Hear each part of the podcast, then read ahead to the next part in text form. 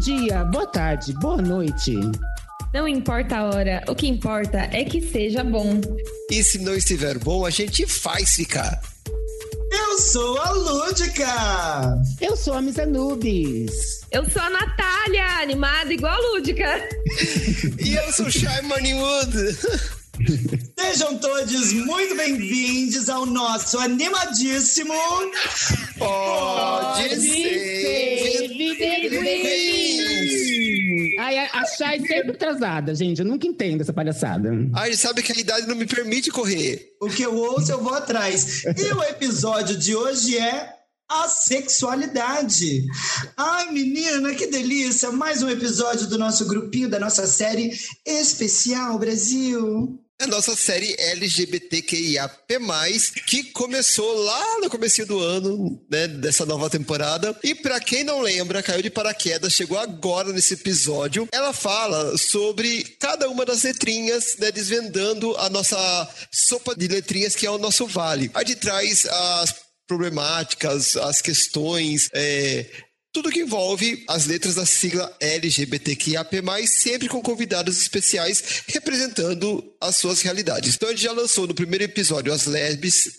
Ups, olha a chapa frouxou aqui, gente. olha, menina, é o quê? Você ia falar sapadrão e engasgou, é isso pois mesmo. É. Então a gente começou com as nossas amiguinhas, as lésbicas, a gente foi para nós mesmas, as gays, depois os bissexuais, transexuais, queers, intersex e agora a gente trouxe aqui os assexuais para falar sobre um pouquinho da letrinha A. Então se você não viu, volta lá e assiste, assiste não, ouve, né? A não ser que você seja clarividente, né? Ouve lá todos os nossos episódios, mas só depois que terminar esse daqui que tá muito legal. Inclusive, uma dica rápida que me veio aqui na cabeça, né? Se quiser assistir, pode ir no nosso canal no YouTube, né? O canal God Save the Queens. Nós temos dois episódios especiais que foram lançados lá em vídeo. O nosso primeiro episódio de todos e o último aniversário do PSTQ, o aniversário de um ano. Então vocês podem ver as gatas montadas, tomando seus bons drinks, fazendo muita graça e falando nada com nada, que é o que a gente faz aqui, né? E aí, Miss Anubis, você trouxe uns convidados babados, não foi não? Gente, eu trouxe dois convidados por falta de um. Porque quando a pauta é minha, querida, eu arraso. Não é? É, você viu o silêncio constrangedor que ficou, né? Todo mundo muito tenso, sem saber, mas tudo bem, vai lá. Gente, então, como todos, todas as nossas séries das nossas letrinhas, trazemos convidados maravilhosos, hoje eu trouxe dois. A primeira convidada é a nossa Sara Hanna, assexual na escala cinza, pan-romântica e pessoa não binária. Ela atua pelas causas LGBTQIA+, especialmente pautas que envolvam a sexualidade. Integrante do coletivo Abrace, que trabalha para a visibilidade assexual no Brasil.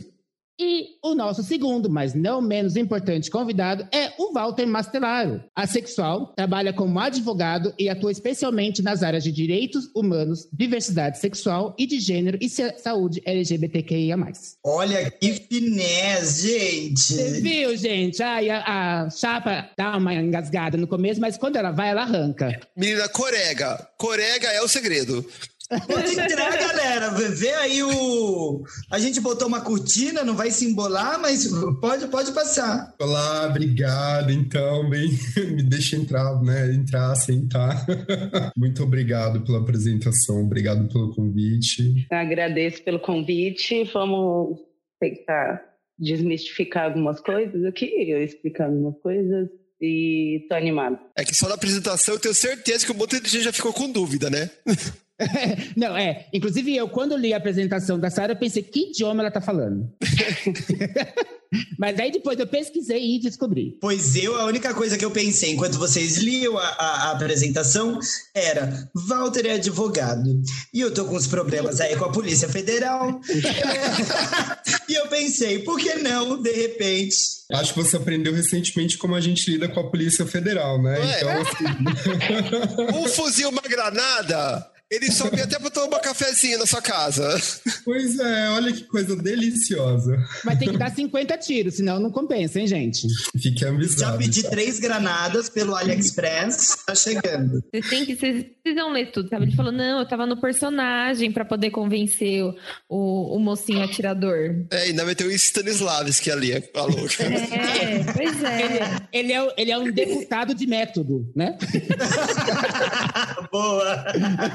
Gente, mas afinal, gente, afinal, o que é ser assexual? A sexualidade é, de fato, uma orientação sexual com muitas particularidades. A experiência das pessoas assexuais tende a ser solitária, uma vez que poucos compreendem o seu desinteresse por sexo. Do mesmo modo, a escassez de informações sobre essa orientação sexual e representações caricatas na mídia contribuem para equívocos. Por isso, a sexualidade é popularmente conhecida como a orientação invisível. Uma pessoa assexual experimenta pouca ou nenhuma atração sexual. Mas isso não significa que ela não pratique sexo, beije e abrace em nenhuma circunstância. Ela pode ter atração romântica por outros indivíduos, bem como gostar de toques e ter o desejo de estar em um relacionamento afetivo. Hoje, a sexualidade ela é compreendida como um amplo espectro, né? A sexualidade é um termo guarda-chuva que reúne diversos níveis de ausência de atração sexual e românticas. A atração romântica é diferente da atração sexual,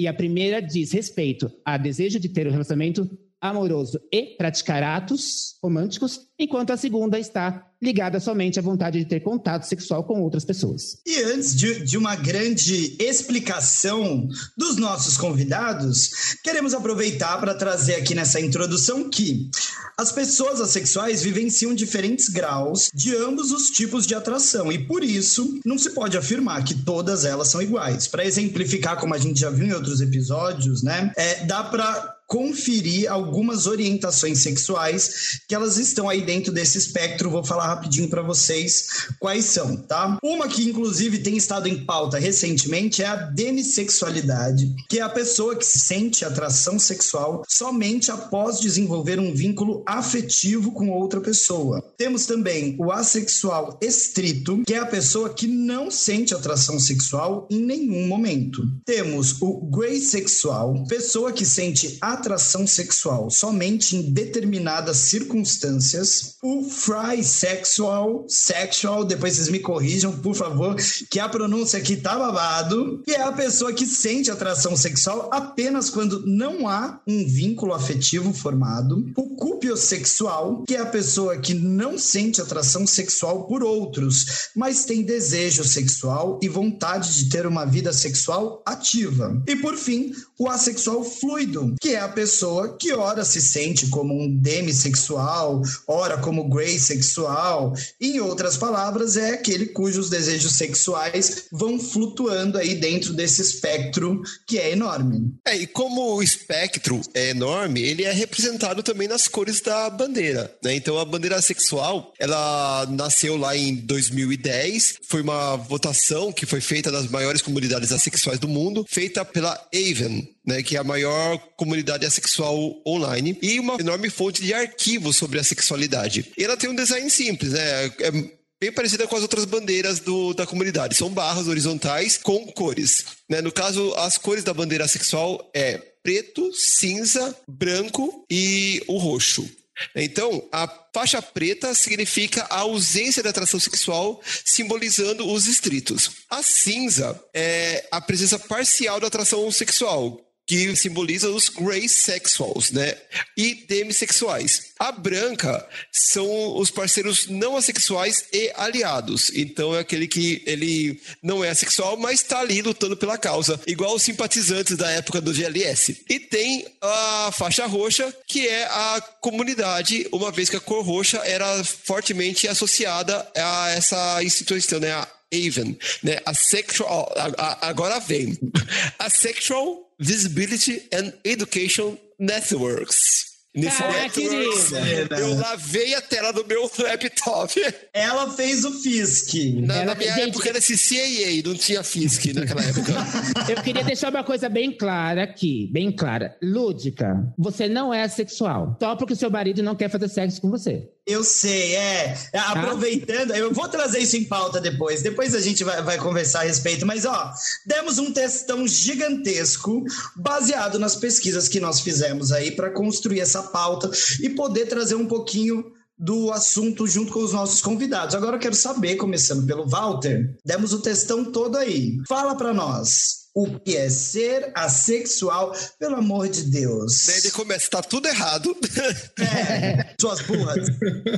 Não, olha, eu acho que vocês foram bem, assim, na pesquisa, né? Acho que é uma coisa que vale pontuar, é, é óbvio, e óbvio no sentido, assim, que tem muita confusão fora do, do, do movimento sexual é que a sexualidade ela fala só sobre atração sexual. Quando a gente fala sobre atração romântica, nem todas as pessoas sexuais não sentem. Né? Existem pessoas sexuais que sentem atração romântica, existem pessoas sexuais que não. A gente fala só sobre atração sexual mesmo. Até porque muitas pessoas assexuais querem ter, né, parcerias românticas e afetivas, apesar de eu não gostar muito desse termo. E eu vou dizer que eu acho que ser assexual é incrível, maravilhoso, né? Não sei como ser de outra forma, adoro. E se eu tivesse que escolher, escolheria todas as outras vezes não ser sexual novamente, porque acho tudo, assim. Acho que vocês estão perdendo. Olha, ela faz a propaganda dela. Inclusive, fazer, né, gente? Eu não fiz. Aqui é muito mais legal, vou dizer. Uma pergunta que eu não fiz, não vai mudar nada, porque eu vou continuar chamando todo mundo de mulher por uma questão de ser louca. Mas o seu pronome é ele dele? Pode me chamar por ele dele, fico bem confortável sendo chamado assim, mas também tô confortável sendo chamado em mulher, tá tudo bem, já tô acostumado. Ai, que bom, graças a Deus, gente, porque eu peguei um vício de linguagem, é coisa da drag queen. E eu não sei mais falar de outro jeito. Eu, eu, tô, eu chamo minha sobrinha de mulher. A minha mãe até brigou comigo esses dias. Eu falei, ai, mulher, deixa eu chamar a mulher de mulher. E fiquei um pouco confusa de com quem que eu tava falando. Mas tudo bem. E aí eu vou pegar o gancho para aproveitar e pedir pra Sara. Demos o textão. E aí, Sara? Conte para nós. Oi, gente então. eu queria só pontuar uma coisa que uh, vocês explicaram que a demissexualidade é condicionada a um, a um, vínculo, né? Desenvolver um vínculo afetivo com outra pessoa e não necessariamente afetivo. A gente fala que é um vínculo. Então, vamos supor que, né, exemplos. É, de repente, você está num bar, conhece alguém e o papo flui muito bem, e bateu, virou aquela chavinha e você começou a se atrair pela pessoa. A gente fala vínculo, não exatamente um vínculo afetivo, porque senão isso fica muito associado a pessoas muito românticas e que criam muitas histórias para se sentirem atraídas. Enfim, essa condição, sendo ou não afetiva, ela a gente chama de condicional, né? atração sexual condicional, mas essa condição não é uma escolha, não é uma frescura, não é uma coisa que a pessoa escolhe, ou um moralismo, é tipo, cada pessoa sexual, Demi nesse caso, se atrai de uma forma. E em alguns momentos, enfim, e não, não necessariamente tem que ser um vínculo afetivo, pode ser um tom da risada, um senso de humor que você já fala, nossa. Então, é bem comum, depois que a gente dá alguma palestra, por exemplo, várias pessoas se perceberem Demi também porque às vezes é pintado de um jeito tão estereotipado, ou sei lá, que fica difícil as pessoas se conectarem. Falo por mim, né? Quando, quando me entendia sexual, já tinha tido várias experiências na minha vida e sempre tive uma vida sexual ativa, tipo, desde muito nova. Só que eu não sentia atração sexual como as pessoas relatavam que sentiam. Então eu pensava, tem alguma coisa diferente, mas tudo bem. Daí a importância da, da informação de coletivos como o nosso e outros que existem para deixarem explícito, né? Que não é uma doença, não é um defeito, não é uma coisa tão fora assim da, do que se chama de normal. Não é fora do normal, né? Tudo é normal. Ou não.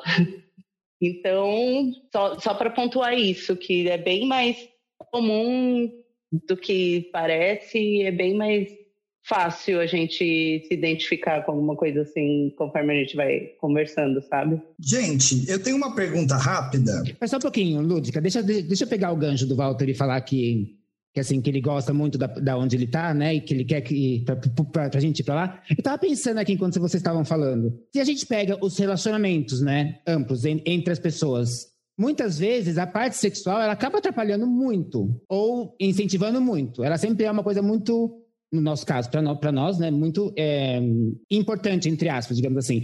Mas eu acho que se a gente tirar a parte sexual da coisa e começar a e tirar muito disso, para mim, pelo menos, que sou uma pessoa extremamente sexual, o que é muito difícil quando você é solteira e tá sozinha e não gosta de aplicativo.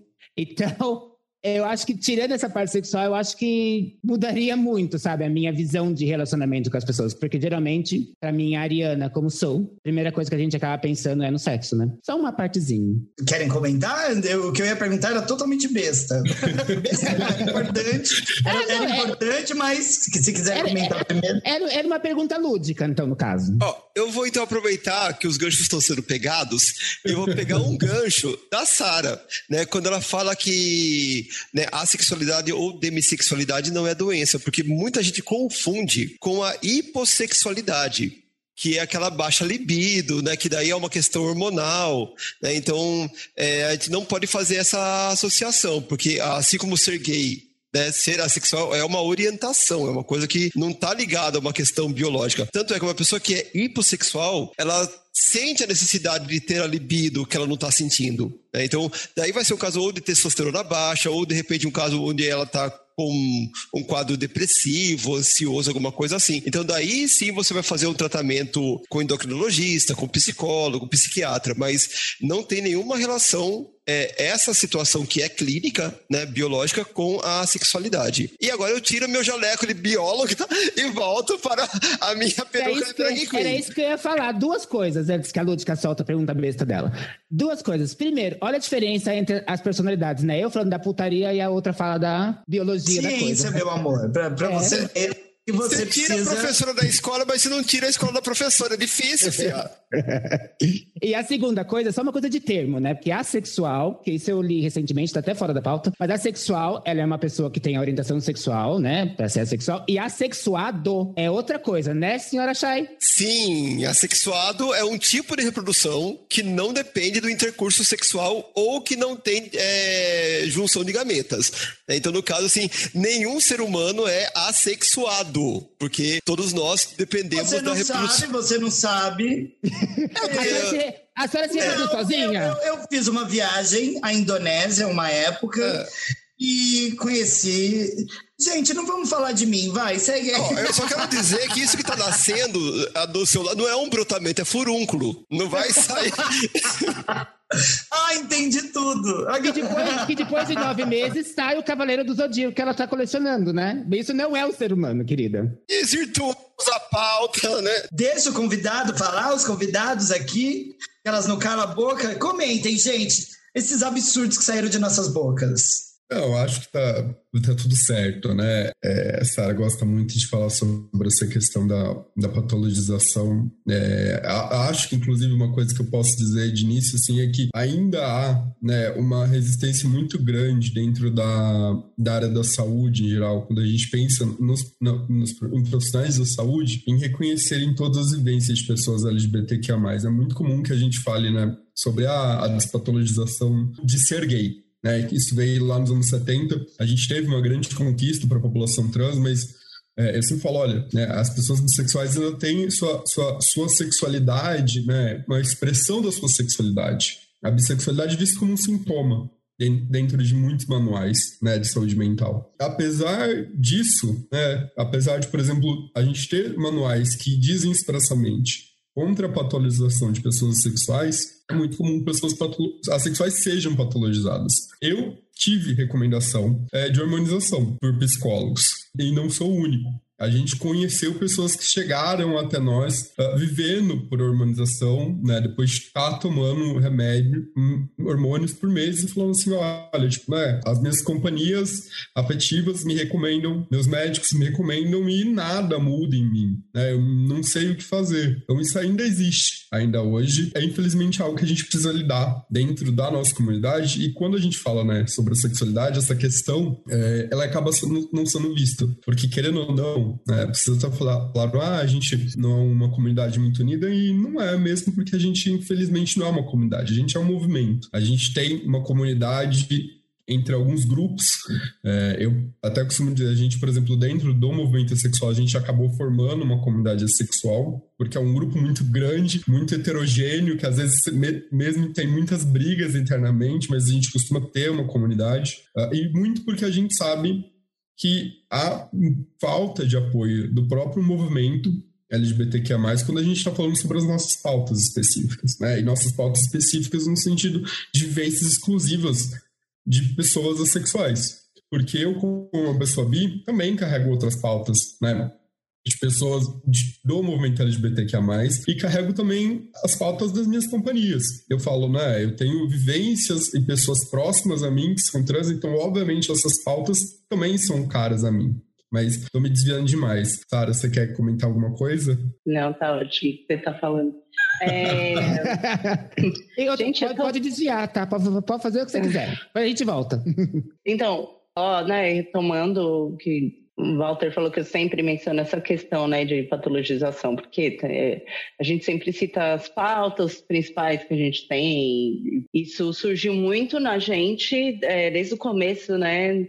Walter te criou o coletivo, veio muito desse lugar de como a gente enfrenta, sei lá, risada, tiração de sarro, ai, vocês não transam, com questões sérias, tipo, então tá, a gente não vai focar nisso.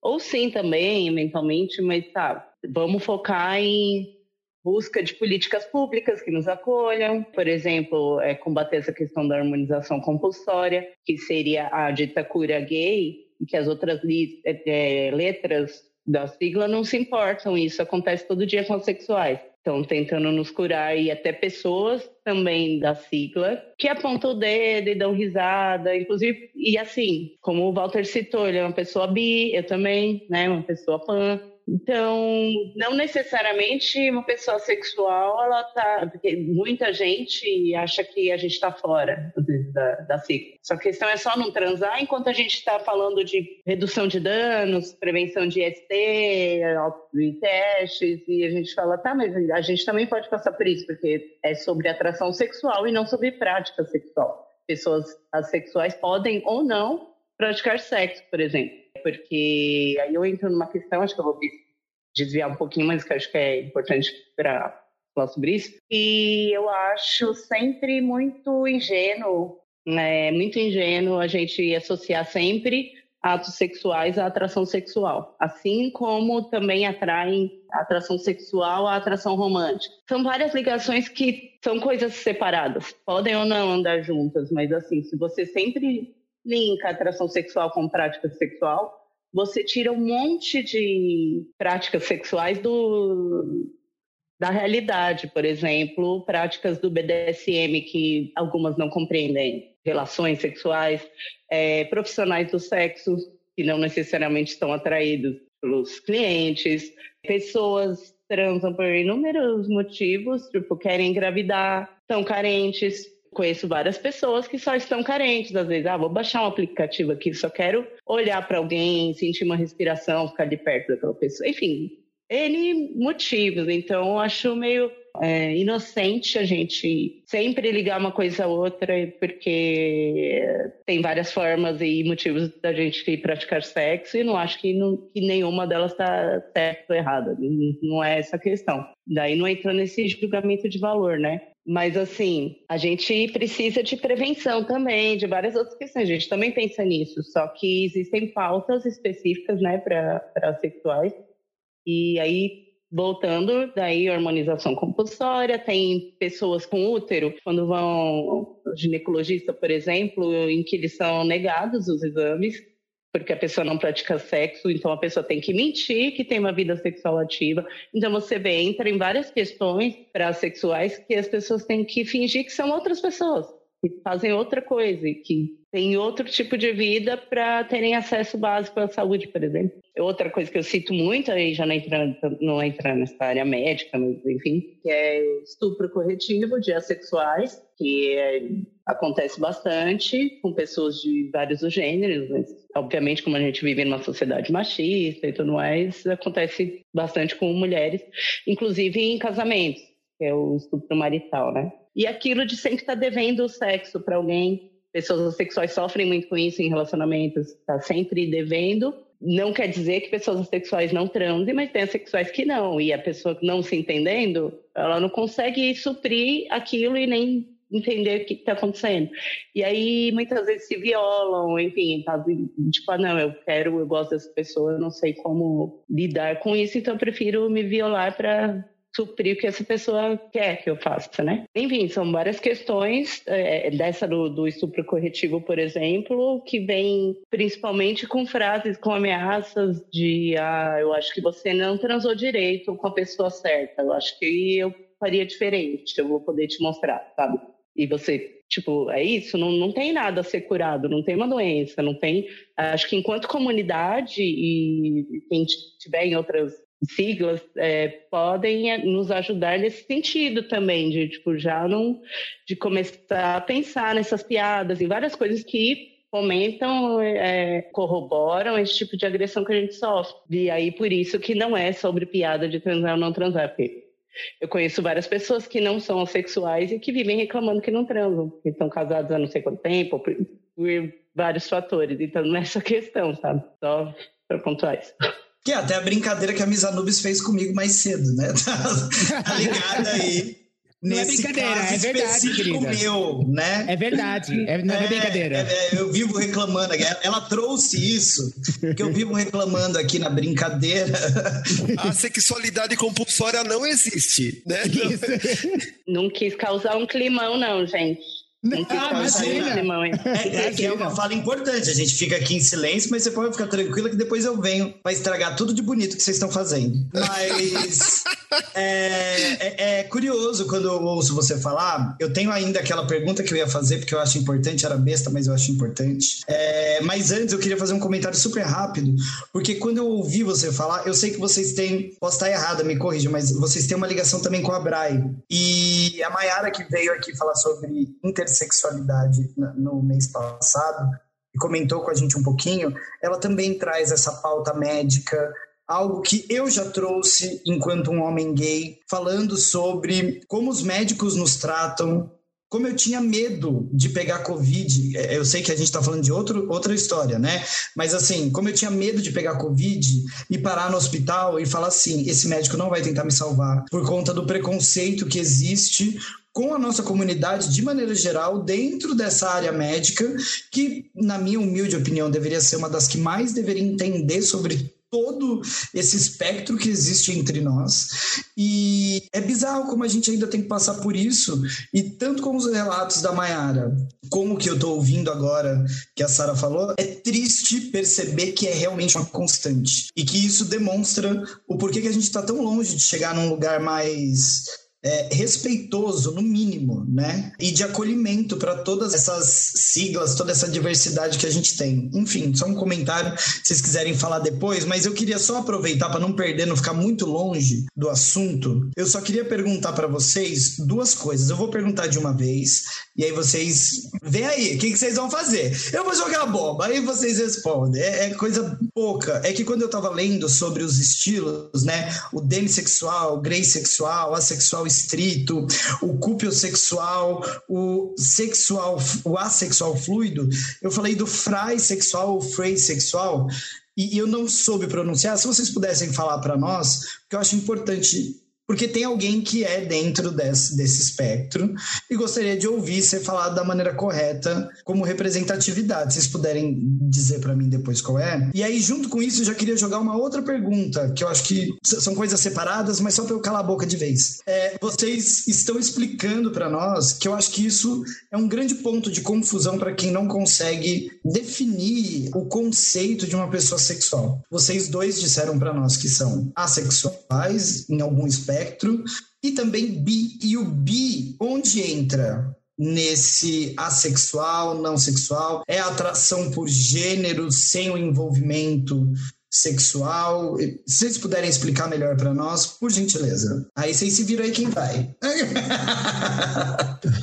é, olha, vou começar pela parte mais fácil então, que eu vou, vou, a gente normalmente chama de Frey só, né? Mas a gente chama de Frey porque é isso, a, a, comunidade assexual como um todo ela é muito americanizada, anglofônica. justamente pela influência da Avon. É, a gente tem tentado desfazer isso nos últimos anos, mas a gente costuma usar, tipo, muito mais alguns prefixos, tipo, ah, gray, só chama de gray, ou chama só de cinza, diz que é cinza, diz que é demi, diz que é frey, né, mas o termo, normalmente a gente usa frey sexual mesmo. E daí para falar sobre essas outras identidades, né, assim, sendo curto, porque eu falo demais, resumindo, isso é até uma coisa que acho que muita gente de fora não entende. É, a gente falou, né, começa, vocês começaram até falando assim, ah, sobre atração sexual e atração romântica. A, a comunidade sexual como um todo, ela acha muito mais prático, majoritariamente, para tentar explicar né, como as atrações são divididas. E eu falo isso porque eu, isso de um pensando num contexto assim teórico, né, para explicar para outra pessoa. Porque eu sempre falo, gente, na prática, quando você está sentindo, você não necessariamente vai conseguir bem assim distinguir o que você sente, né? É, especialmente se você não é uma pessoa sexual, porque normalmente quem sente atração sexual sente é, esse impulso de uma forma tão grande, potente, que normalmente ela acaba englobando tudo o que a outra pessoa sente. É muito comum que pessoa, uma pessoa que sinta atração sexual sinta também atração estética, sensorial, é, por, pela mesma pessoa. Né? Isso quer dizer que normalmente essa atração sexual, esse impulso, o desejo sexual que você tem direcionado ao outro, ele vai também ser potencializado por outros desejos. Né? Vai ter um, uma outra coisa ali também. Dificilmente vai ser só uma mera questão de atração sexual. É muito mais provável que a gente esteja lidando com uma questão de um desejo sexual na pessoa, que você esteja tendo mais aquela pessoa ali, né, um desejo sexual interno, e você tenha só aquela outra pessoa ali, muito mais como um, objeto para tentar expressar esse desejo, né, que na verdade é uma busca pelo seu prazer. Mas para tentar retomar aqui e não perder, deixar todo mundo confuso tá ouvindo, a gente costuma dizer que a atração sexual para nós não é tão importante, porque a gente, em geral, não sente atração sexual. Mesmo, mesmo pessoas sexuais que sentem, sentem de uma forma muito menor, menos intensa. É, eu sei que algumas pessoas sexuais não gostam de, dessa explicação, mas é, talvez seja mais fácil de entender. E nesse caso, outras atrações passam para a gente ter um valor maior. Algumas vezes atração romântica, outras vezes atração, né, atração queer platônica, muitas vezes a gente chama, ou atração alteros, ou outros termos que são mais comuns dentro da comunidade sexual, para definir essa outra ligação, essa outra forma de atração que para você para nós, né, costuma vir de uma forma primária, muito mais do que essa atração sexual que pode não existir. Né? Por exemplo, falando de mim, e depois Sara pode falar, falar das, da experiência que tem, é, por que, que eu me identifico como bi ou pan? Porque eu sempre senti e sempre soube, né? eu sempre me considerei uma pessoa bi, até a minha puberdade. Quando a questão da atração sexual me deixou confuso, né? Não sentir atração sexual, não sentir vontade de transar com as pessoas por quem eu me atraía, é, me deixou confuso sobre quem eu era. Então, por que, que eu me identifico como bi? Porque, embora eu não sinta atração sexual, eu ainda sinto atração por pessoas independente do gênero delas. Então, eu me identifico como bi. É, isso é uma parte importante da, da forma como eu me expresso, da forma como eu me conecto com outras pessoas. E isso acontece com muitas outras pessoas sexuais também, né? Que podem não ser bi, mas podem ser hétero, podem ser gays, podem ser lésbicas, uh, podem ser pan, podem ser omni ou qualquer outra né, orientação sexual. Então, é, falar um pouquinho de mim, eu concordo com tudo que você está falando, eu não tenho nada para acrescentar, então só vou falar mais de mim. eu tenho atração sexual nessa na escala cinza, não, quando eu sinto atração sexual por alguém, eu não sinto que a intensidade é menor, é porque eu não sei o que é maior ou menor, tipo, eu não tenho essa comparação. Mas eu sinto que é bastante e isso é, foi o que me confundiu mais no começo pro, até eu me dedicar a sexual, porque raramente sentia atração sexual. Mas quando sentia, para mim era parecia o que descreviam que era. Então não, não achava que era em outra intensidade, mas era em outra frequência, bem diferente da, da frequência que, sei lá, meus amigos, lá, estavam desde a adolescência. Então isso me confundia, até quando conheci as sexuais continuei nessa confusão, porque eu conheci inicialmente muitos assexuais que eram estritos ou que, enfim, não, quase nunca sentiam atração sexual, quando sentiam era numa, numa intensidade é, dita menor, e eu ficava em confusão com isso, até conhecer mais gente com um relato parecido com o meu. Aí eu ficava, agora eu acho que é difícil isso, ah, descobrir os assexuais.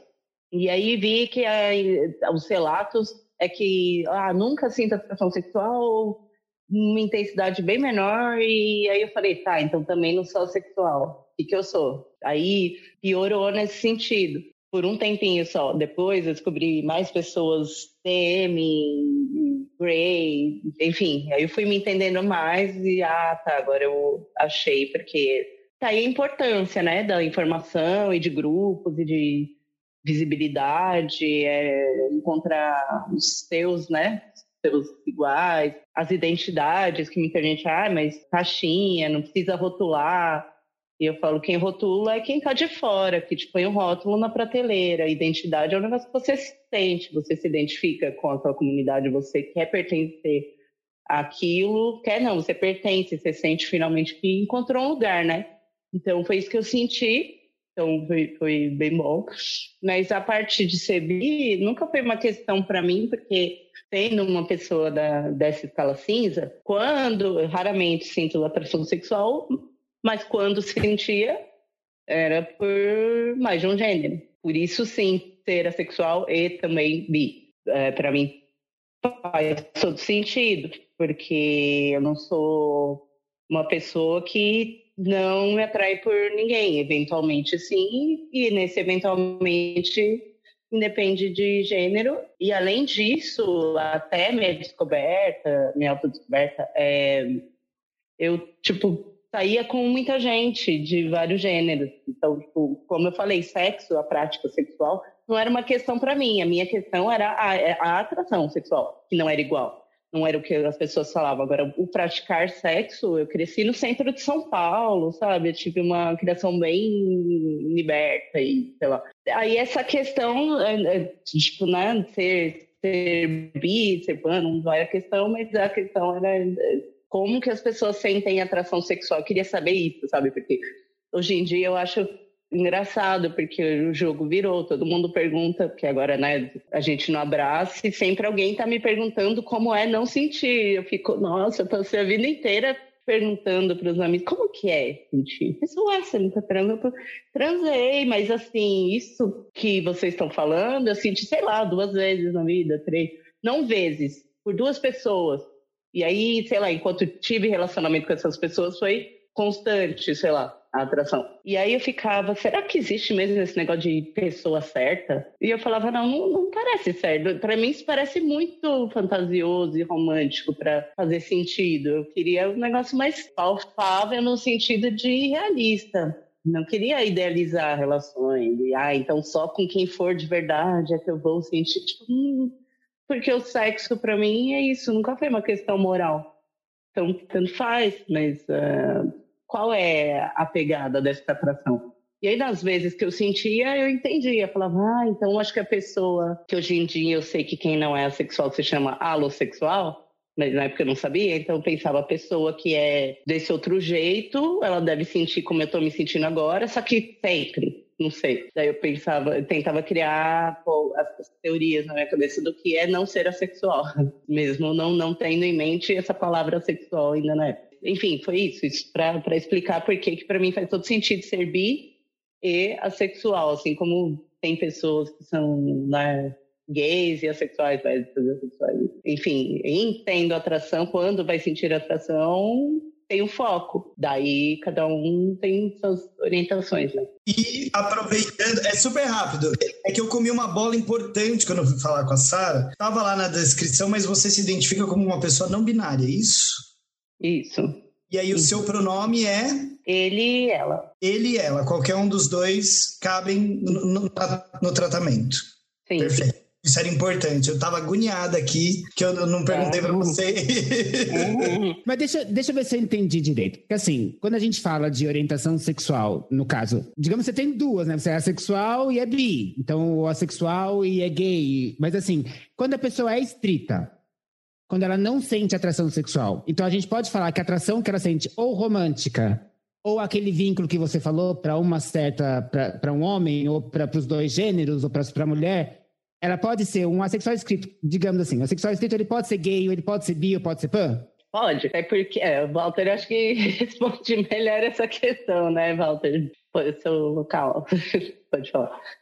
Não, eu falar, pode, né? Eu sou. Eu sou uma pessoa assexual estrita. É que, para acho que tentando, assim, desanuviar essa confusão, é, a gente acabou usando esses termos, né? Tipo, por exemplo, ah, se dizer, ah, eu sou assexual e gay, né? Eu sou assexual e bi. Mas entre a nossa comunidade, quando a gente diz isso, a gente, como a Sara se apresentou lá, lá em cima, a gente tem, na verdade, uma definição maior. Por exemplo, eu diria, eu sou um homossexual estrito, pan-gray romântico, como a Sara também disse. Porque aí, é, o que, o que eu quero dizer? Eu quero dizer que eu me atraio, né, dentro de um espectro romântico, de uma forma eu me vejo como bi. É, isso é muito comum. Então, isso é, não é necessariamente assim, que a gente tem duas identidades. Né? É que a, gente, a, a sexualidade ela é para a gente, ela, vamos dizer assim, uma constante. Então, dentro da comunidade, essa forma, essa atração romântica, né, essa presença dessa atração romântica, é, ela vai ser, um, vamos dizer assim, o, o grande diferencial. É como se.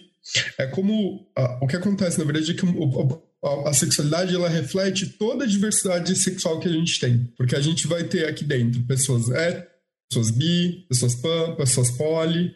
É, então a gente tem também esses mesmos conflitos, ó, acho que talvez daí um pouco menores, porque mesmo assexuais que são héteros, eles entendem que a sua sexualidade não é vista como algo majoritário. Porque mesmo, por exemplo, um homem assexual, especialmente um homem assexual que seja hétero, ele vai ter a sua sexualidade, sua heterossexualidade, né, sua masculinidade atrelado, questionada constantemente. Inclusive, algumas vezes, por outras mulheres héteros, hétero que sejam sexuais. Porque a gente tem aí falando sobre alguns, algumas é, expectativas que são construídas sobre essa masculinidade, né, que vai refletir, vai estar atrelada comumente a uma expectativa de uma pessoa representar um papel de ser hétero. Machismo, mais uma vez, está de parabéns, né? Pois é. então, assim, é, a gente acaba. É isso, assim. Então, a gente não. Não é que a gente tem necessariamente assim, duas identidades, mas é uma forma mais fácil de, de se explicar. Acho que as pessoas que convivem mais com pessoas sexuais já se acostumaram a ouvir, por exemplo, alguém dizendo assim: ah, eu sou ex, sou bi, sou ex, sou hétero. É, e não acha, às vezes, isso oposto. É porque muitas pessoas viram, ah, mas se você é sexual, por que você está se identificando como gay? Se você é sexual, por que você está se identificando como hétero? É porque é, essa atração para essa pessoa importante é essa a existência ou não dessa atração romântica, né? É essa atração queer platônica vai fazer ela buscar outros relacionamentos que não, não vão ter um vínculo primário que vai ser nessa atração sexual. Gente, a, a minha cabeça tá explodindo. Eu tô, eu tô processando muita coisa que eu vou ter que pegar isso daqui e levar pra terapia, que eu tenho muito que trabalhar em mim. É um mundo gigantesco, gente. Assim, é bem isso que você falou. É que assim, é muito difícil pra gente alossexual. Olha, já tô usando os termos, hein? pra gente alossexual entender, porque é aquilo que a gente fala, é aquilo que a, a Sara falou. É difícil você enxergar o outro lado. É difícil você saber, olha, como que é ter atração sexual, como é não ter atração sexual. E aí tem todo esse espectro, né? Todo esse guarda-chuva que tem dentro da sexual, que tem muita coisa que a gente precisa entender ainda. Não, o que, o que eu só, né, pontuando aqui, é porque eu fui me identificando em várias coisas do que vocês foram falando, mas, tipo, várias, assim, e foi, e foi voltando muita coisa na minha cabeça, assim, tipo, muitas situações, muitas experiências, muitos sentimentos que eu acessei que eu nem lembrava da. Tava, tava tudo em caixinhas, assim, e foi abrindo e eu fui, tipo, gente, o que que tá acontecendo aqui? Quando você for para uma entrevista, diria, quando você se descobriu assexual? Foi nesse momento? Eu, eu, acho até que eu vou, vou pegar o gancho da fala da Nath, né? Pra ver se os nossos convidados, né? Convidados conseguem, é, de repente, dar uma luz. Porque quando você bota o sexo na, na roda, fica fácil você perceber sua orientação. Porque é aquela coisa, você tem a. É a, o termômetro do comichão, né? Eu sou um menininho, eu sinto comichão pelo outro menininho, eu sou gay. E por aí vai. Agora, qual seria a dica para uma pessoa que, de repente, está se questionando, poder perceber que ela é assexual, não importa o, qual o espectro desse guarda-chuva, mas é, Ai, gente, qual, qual seria esse clique, assim, essa... Como uma pessoa sabe? Se, se é que dá para saber ou se é só mesmo a, uma longa experiência que vai dar essa dica, assim, a pessoa assim, ah, então é isso. Olha, eu vou dizer que esse, na verdade, é um caminho, infelizmente, ainda hoje bem difícil, tá? É, inclusive, assim, é muito comum que as pessoas que cheguem à comunidade sexual hoje cheguem assim, tipo, olha, se eu não for assexual, não sei mais o que eu sou, né? É, porque eu já tentei de tudo. É, já achei que eu fosse tivesse problema, já fui no médico, já achei que eu fosse bi, já achei isso, porque todo mundo me fala, ah, experimente, experimente, experimente. Né? Eu acho que, em um ponto, assim, você me fala, acho que uma das questões, a sexualidade por si, como a bissexualidade, ela é revolucionária porque ela confronta diretamente a sexonormatividade. Essa expectativa e a gente fala, olha, a gente nunca quis falar contra o sexo. Porque, inclusive, sexo pode ser algo muito legal. Existem muitas pessoas sexuais que transam. É, e eu acho que se a gente não vivesse um mundo sexo normativo, muitas pessoas sexuais teriam uma vida muito mais confortável. Porque eu mesmo descobri como o medo, né, de às vezes ser jogado dentro de uma relação sexual, de uma cobrança sexual, me privava de, de muitas coisas que eu gostava. E não porque as práticas sexuais que eu tive foram desconfortáveis necessariamente, né? E, e, até vou dizer, talvez a gente até precise pensar em uma outra forma de dizer quando a gente fala sobre essa violência sexual, de mostrar para as outras pessoas como na verdade a sexo, essa sexonormatividade muitas vezes ela condena todo mundo a uma vivência, né, ou quase todo mundo, uma vivência de violência sexual. Como a gente tem praticamente uma lei silente, né, que as pessoas dizem que não, mas em que você espera que o outro dê sexo para você. Que você tem um direito inerente a, a, ter uma prática sexual. Só que a, a sexualidade, ao mesmo tempo, ela nunca viu o sexo como algo negativo ou algo ruim mas a gente questiona essa sexonormatividade, essa sexonorma. E, e se descobrir a sexual dentro desse de estudo pode ser muito difícil né, e muito confuso, muitas vezes justamente pela amplidão do espectro sexual. Porque, por exemplo, no meu caso, para mim faltou informação quando eu era bem mais novo. Tanto é que quando eu descobri o que era sexualidade, eu consegui pensar, caralho, né? Acho que tem uma luz aí, eu consigo seguir esse rastro. Isso porque eu não sentia atração sexual. Então, para mim, era, num certo ponto, era fácil. Né? Porque eu sabia que eu não, que não tinha interesse sexual em outras pessoas. Eu ainda não tenho. Mesmo tendo muitos outros interesses nessas, nessas pessoas, mesmo querendo construir a minha vida com uma pessoa específica ou outras pessoas, eu não, não tenho necessariamente interesse ou vontade de transar com elas. Então, para mim, né, identificar como homossexual nesse sentido foi fácil. Porque eu logo consegui entender que eu não sentia atração sexual. E que muitas vezes, né, o que eu transei não foi por sentir atração, mas foi por achar que eu estava em situações em que eu deveria transar com outra pessoa por estar dentro de um relacionamento e achar que né, eu precisava transar com aquela pessoa. Algumas vezes, pessoas que estão, né, são demissexuais, por exemplo. Vamos falar de começar com pessoas demissexuais, que a Sarah já começou falando lá do começo, que precisam desse vínculo para sentir atração sexual. É, inclusive, estou falando sobre pessoas demissexuais porque recentemente algumas pessoas se identificaram publicamente como, como demissexuais. E eu sempre digo que acho que um dos espectros, né, uma das identidades sexuais mais mal compreendidas é a demissexualidade. Porque todo mundo diz, ah, mas eu também sou assim. E a gente fala, olha, você não é, com todo respeito. Né? Talvez seja, mas provavelmente você não é. Porque o que a gente está falando de demissexualidade é sentir atração. E acho que é essa a grande questão. Então a gente precisa talvez voltar e discutir o que é sentir atração sexual para alguém. Porque pessoas sexuais podem sentir também desejo sexual. E o desejo sexual está muito ligado a si né, a, a, nós mesmos, ao nosso prazer. E quando você sente atração sexual, você sente esse desejo, ele tem um, na outra pessoa a satisfação. Né? Eu não quero simplesmente transar, eu quero transar com a Misa Nubis. Porque eu acho a Misa Nubes uma pessoa Deus incrível. me livre, não faz isso, menino. Desculpa, gata. Não, não, não, Rainha. não. Vai ser uma experiência péssima. Rainha da Ah. bateria, Eu fiz querida. três vezes e não Que horror! Eu nem sou assim tão fácil, viu, Lúdica? Então é, é isso. Eu acho que a questão é pensar isso. Qual é a sua experiência com essa atração sexual? Né? Como ela se manifesta na sua vida? É por isso que muitas vezes se descobrir sexual é difícil. As pessoas precisam de mais tempo de reflexão, porque às vezes a gente precisa entender como né, a gente sente essa atração sexual. Isso não quer dizer que é um problema, por exemplo, uma pessoa muito nova se identificar como homossexual. Né? Porque muitas vezes as pessoas dizem isso. Assim, a gente tem muitas, muitos adolescentes se descobrem se identificam sexuais, as pessoas dizem, ah, que absurdo. A gente fala, olha, não, não há problema algum, né? Um, um adolescente se identificar como homossexual. Se no futuro essa pessoa vier a perceber que a, a- a atração sexual dela, ela não, não existe de outra forma, né? E não como ela está identificando ali, então tudo bem. A gente tem que entender também que identidade é muito mais uma, uma coisa que a gente usa para expressar para o outro, né? Como a gente sente.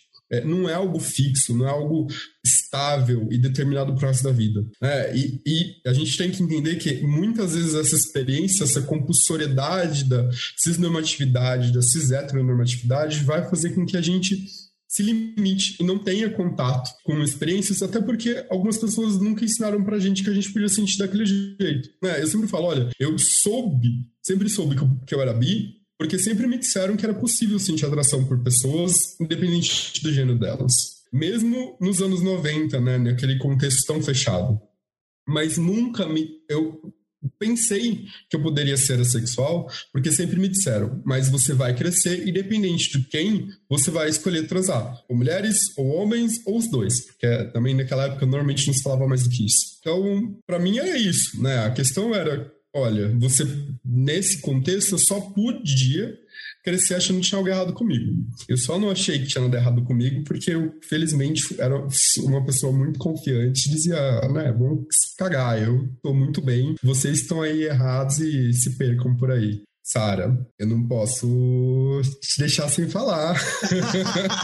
Antes da Sara, eu queria fazer uma pergunta super rápida para você. Teve um momento da sua fala agora que você falou: quando eu descobri que eu era uma pessoa assexual.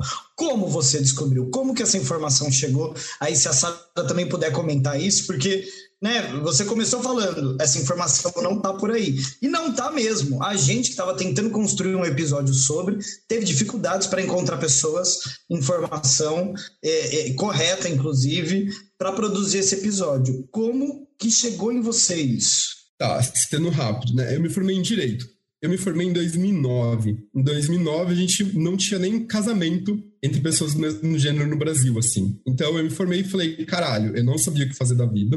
Tava muito desiludido com direito. Eu falei, olha, independente do que eu for fazer, algo eu preciso fazer. Eu preciso estudar sobre o nosso movimento para defender os nossos interesses. É, e eu comecei a estudar pegando pesquisa mesmo, para entender o que era ser uma pessoa trans, ler pesquisas, estudos sobre pessoas trans, sobre movimento, e nisso, né, em estudos gringos, eu comecei a ouvir falar sobre definições sobre pessoas sexuais. E isso me chamou o interesse. Eu acabei caindo nos fóruns da Avon e foi lá que eu consegui ter o primeiro contato com outras pessoas sexuais e eu, foi quando eu me identifiquei como uma pessoa sexual. Eu não lembro mais de antes, eu, então vou falar como eu é o que eu lembro e aí se todos quiserem me refrescar a memória. Mas é, eu me entendi assexual, eu soube que existia a sexualidade aos 25 na faculdade. Um colega que era gay, é, bi, falou que era sexual e eu fiquei, ué, como assim? Tipo, nada fez sentido na minha cabeça. E falei, bom, acho que eu vou dar uma pesquisada para não cometer nenhuma gafe. Agora eu tô com 37 anos. E aí, para não cometer nenhuma gafe, eu falei, vou dar uma pesquisada, né, para saber o que não é bom falar, não sei. E aí achei quase nada, assim. E aí fiquei, bom, tá. A única coisa que eu achava era sobre assexuais estritos. E também não de uma forma tão legal, né, na época, mas era basicamente, ai, é gente que não transa. E aí, tipo, foi dessa forma que me chegou. Eu fiquei, hum, bom, ok. E aí, só, tipo, 27 para 28, eu estava num casamento na época com um cara que eu me divorciei aos 30 anos. Mas, enfim, aos 28 eu comecei a descobrir essa escala cinza, os DMs e Grays e é, grupo, acho que de Facebook, né, na época. Comecei a me aproximar mais de algumas pessoas, inclusive Walter e várias pessoas, a gente fez grupos, até então não, não de militância, né, de ativismo sexual, mas de grupos, tipo, eu preciso falar com mais pessoas que estão assexuais. E aí tive dificuldade no começo, porque eu fiz, eu fiz parte de alguns grupos que eu vi que não tinham muito a ver comigo. Depois eu conheci mais pessoas que pareciam mais comigo. Porque, né, inicialmente eu tinha visto pessoas que, sei lá, não podia falar palavrão, não podia falar palavra sexo, enfim, não tinham não tem nada errado com isso, a pessoa ser assim, mas não tinha nada a ver comigo. Eu ficava, tá, beleza. Principalmente na época, meu meio era, sei lá, saía com muito gay, muito, sabe, tipo, sempre ia, sei lá, pra Blue Space, show de drag, era outro, não era tipo, não fale palavrão, não, não façam, sabe, tipo, eu ficava, nossa, nada a ver, nada a ver. E aí conheci, né, Walter e outras pessoas, falei, ah, tá. O óbvio, né? tem gente de todo tipo em todas as letras. Porque né, na época eu ficava, ué, aí todo mundo assexual é assim, mas um problema a gente vê, ah, o estereótipo. Então são pessoas assim, não sei se são, eu não sou desse jeito, tanta pessoa é, então, né? Aí a maior dificuldade que eu tive, assim, como o Walter citou, por ser DM, eu já tinha tido atração sexual. Só que eu tinha, sei lá, 17. E desde então eu tinha transado com muita gente de vários gêneros, tipo, não era essa questão, mas era não sentia a mesma coisa. Então fica aquele aquela aura de que aquele era o amor, de verdade, como eu citei para vocês. E, tipo, então já era, acabou a vida, foi, foi só ali. Agora, quiser transar, transa, mas você nunca mais vai sentir aquilo. E não era um problema assim que também a gente esqueceu de pontuar isso, mas são várias coisas separadas, né? Atração sexual, né? Desejo sexual, como o Walter citou, que já é outra coisa. Excitação sexual, que é coisa né? física, o estímulo. Então, não é tipo, ah, não tinha excitação quando eu transava. Não, tinha. Era, não era a questão, a questão era essa outra coisa que eu não sabia nomear, que é a tal da atração sexual. Eu acho bem curioso que a gente vive nessa sociedade, principalmente dentro da diversidade, né, das letras da diversidade, hipersexualizada, ao passo que a gente vive numa sociedade mega conservadora. São dois pontos que não ajudam em nada para nada, tipo, em vários sentidos, para você se perceber nesse mundo, né? É, fora dessas normatividades várias. Né? É uma hipocrisia safada, né? Então, é, é, essa hipocrisia, né, por um lado, que é, ai, não pode transar, não pode fazer nada, não sei o quê. Ao passo que, eu sempre falo isso, até dentro de uma igreja, a alonorma e a sexonorma funcionam, porque até dentro de uma igreja, se você crescer dentro de uma igreja, né, não foi meu caso, mas se supõe que a pessoa em algum momento vai transar, vai ter filhos. Então, até ali você vê você vê que em algum momento não te foi permitido imaginar outra coisa que, que não seja dentro dessa alonorma e dessa sexonorma. É, então é curioso, né? Se a gente. Aí eu falo, falar que a gente fala muito de sexo, de que se atrai, todo mundo quer ser transudo. Ninguém quer parecer o que não transa. Essa para mim foi uma questão quando eu comecei a militar sobre o assunto, porque ah, eu não quero sair como aqui não transa. E eu fiquei, gente, mas nada a ver, e daí, sabe? Pense o que quiser. Daí fica, a gente fica dentro dessas às vezes girando em torno de si até perceber o nosso nosso cantinho, o nosso lugar. Então, às vezes é bem difícil se, se entender a sexual. Na escala cinza, eu acho que talvez um pouco mais difícil, porque é isso que o Walter falou, você não é totalmente estrito. E, então você fica, ué, mas eu não tô cabendo aqui nem ali. É, assim como para mim, né, de outra coisa, mas também a questão não binária, também a questão bi, todas essas pautas para mim, essas três letras para mim, elas são dentro desse caminho de, mas eu não sou só isso, só aquilo. Então, sempre vieram nesse lugar de entender que existem outras possibilidades, enfim, tá tudo certo. É isso. O ser humano, a pessoa, né? Era, a gente deveria parar de de buscar uma coisa só na pessoa, né? Que nem eu comento, assim, as pessoas têm várias coisas, não é nem a pessoa não é nunca uma coisa só. Por isso que às vezes eu odeio generalizar. Inclusive porque a gente não pode generalizar enquanto fazem isso com a gente, né? Digo, a grande maioria. As pessoas acabam generalizando a gente, então isso eu odeio, porque a pessoa nunca é uma, nunca é uma coisa só. E agora eu estou descobrindo que a gente pode ser muito mais do que, do que eu estava imaginando que a gente podia ser. Para mim foi, é, entendi aos 28, aos 30 meio que saí do armário, vou falar publicamente sobre isso, estou com 37, vou fazer 38, e descobri uma pessoa não binária, bi, fã, né, já sabia que era, e para mim só mostra, quanto mais coisas a gente descobre, várias coisas eu descobri também que eu vi que eu não fazia parte, não é tipo, vai, vamos ver onde a gente entra e todas as coisas, não é assim, mas eu acho quanto mais a gente puder saber, a gente vai saindo de vários armários durante Sim. a universidade. Aproveitando que a gente está falando disso, deixa eu falar para vocês de relacionamento. Na minha pesquisa, eu vi que tem porque eu estava pensando, né? Como que a, a, uma, a sexual estrito, por exemplo, se relaciona com uma pessoa? Como que você encontra esse relacionamento? Como que é para você sair do armário para a pessoa que está com você? Como que é resolver esses problemas de, de repente, estar com um alossexual ou não? E aí eu vi que vocês têm vocês não, né? O, a comunidade sexual tem três aplicativos, que é o ACAP, o ACDate e o Asexual World. Vocês conhecem algum deles? E como é para vocês encontrar e qual é a dificuldade que vocês têm assim, no relacionamento por ser assexual? A impressão que dá quando você falou é que, inclusive, talvez vocês tenham que sair do armário toda vez que conhecem uma pessoa nova, de alguma forma, né? No sentido de, de ter que falar a respeito toda vez. É meio que isso. Se você for se relacionar com pessoas que não são assexuais, sim, toda vez. Mas é, eu vou falar rapidinho, que aí eu deixo o Walter falar mais sobre isso, porque o Walter sabe minha opinião sobre esses aplicativos para sexuais, eu não, não acho Mas legal. conta pra nós, eu quero saber é também. Assim, que você é, não então... pode jogar fofoca na roda e de repente guardar entre você e o É que assim, você... mesmo os de héteros são uma bosta, né? Vamos ser bem é, franco. A gente também não gosta dos de hétero e de bi de gay também. Mas eu sou uma menina curiosa, eu quero saber o que ela pensa.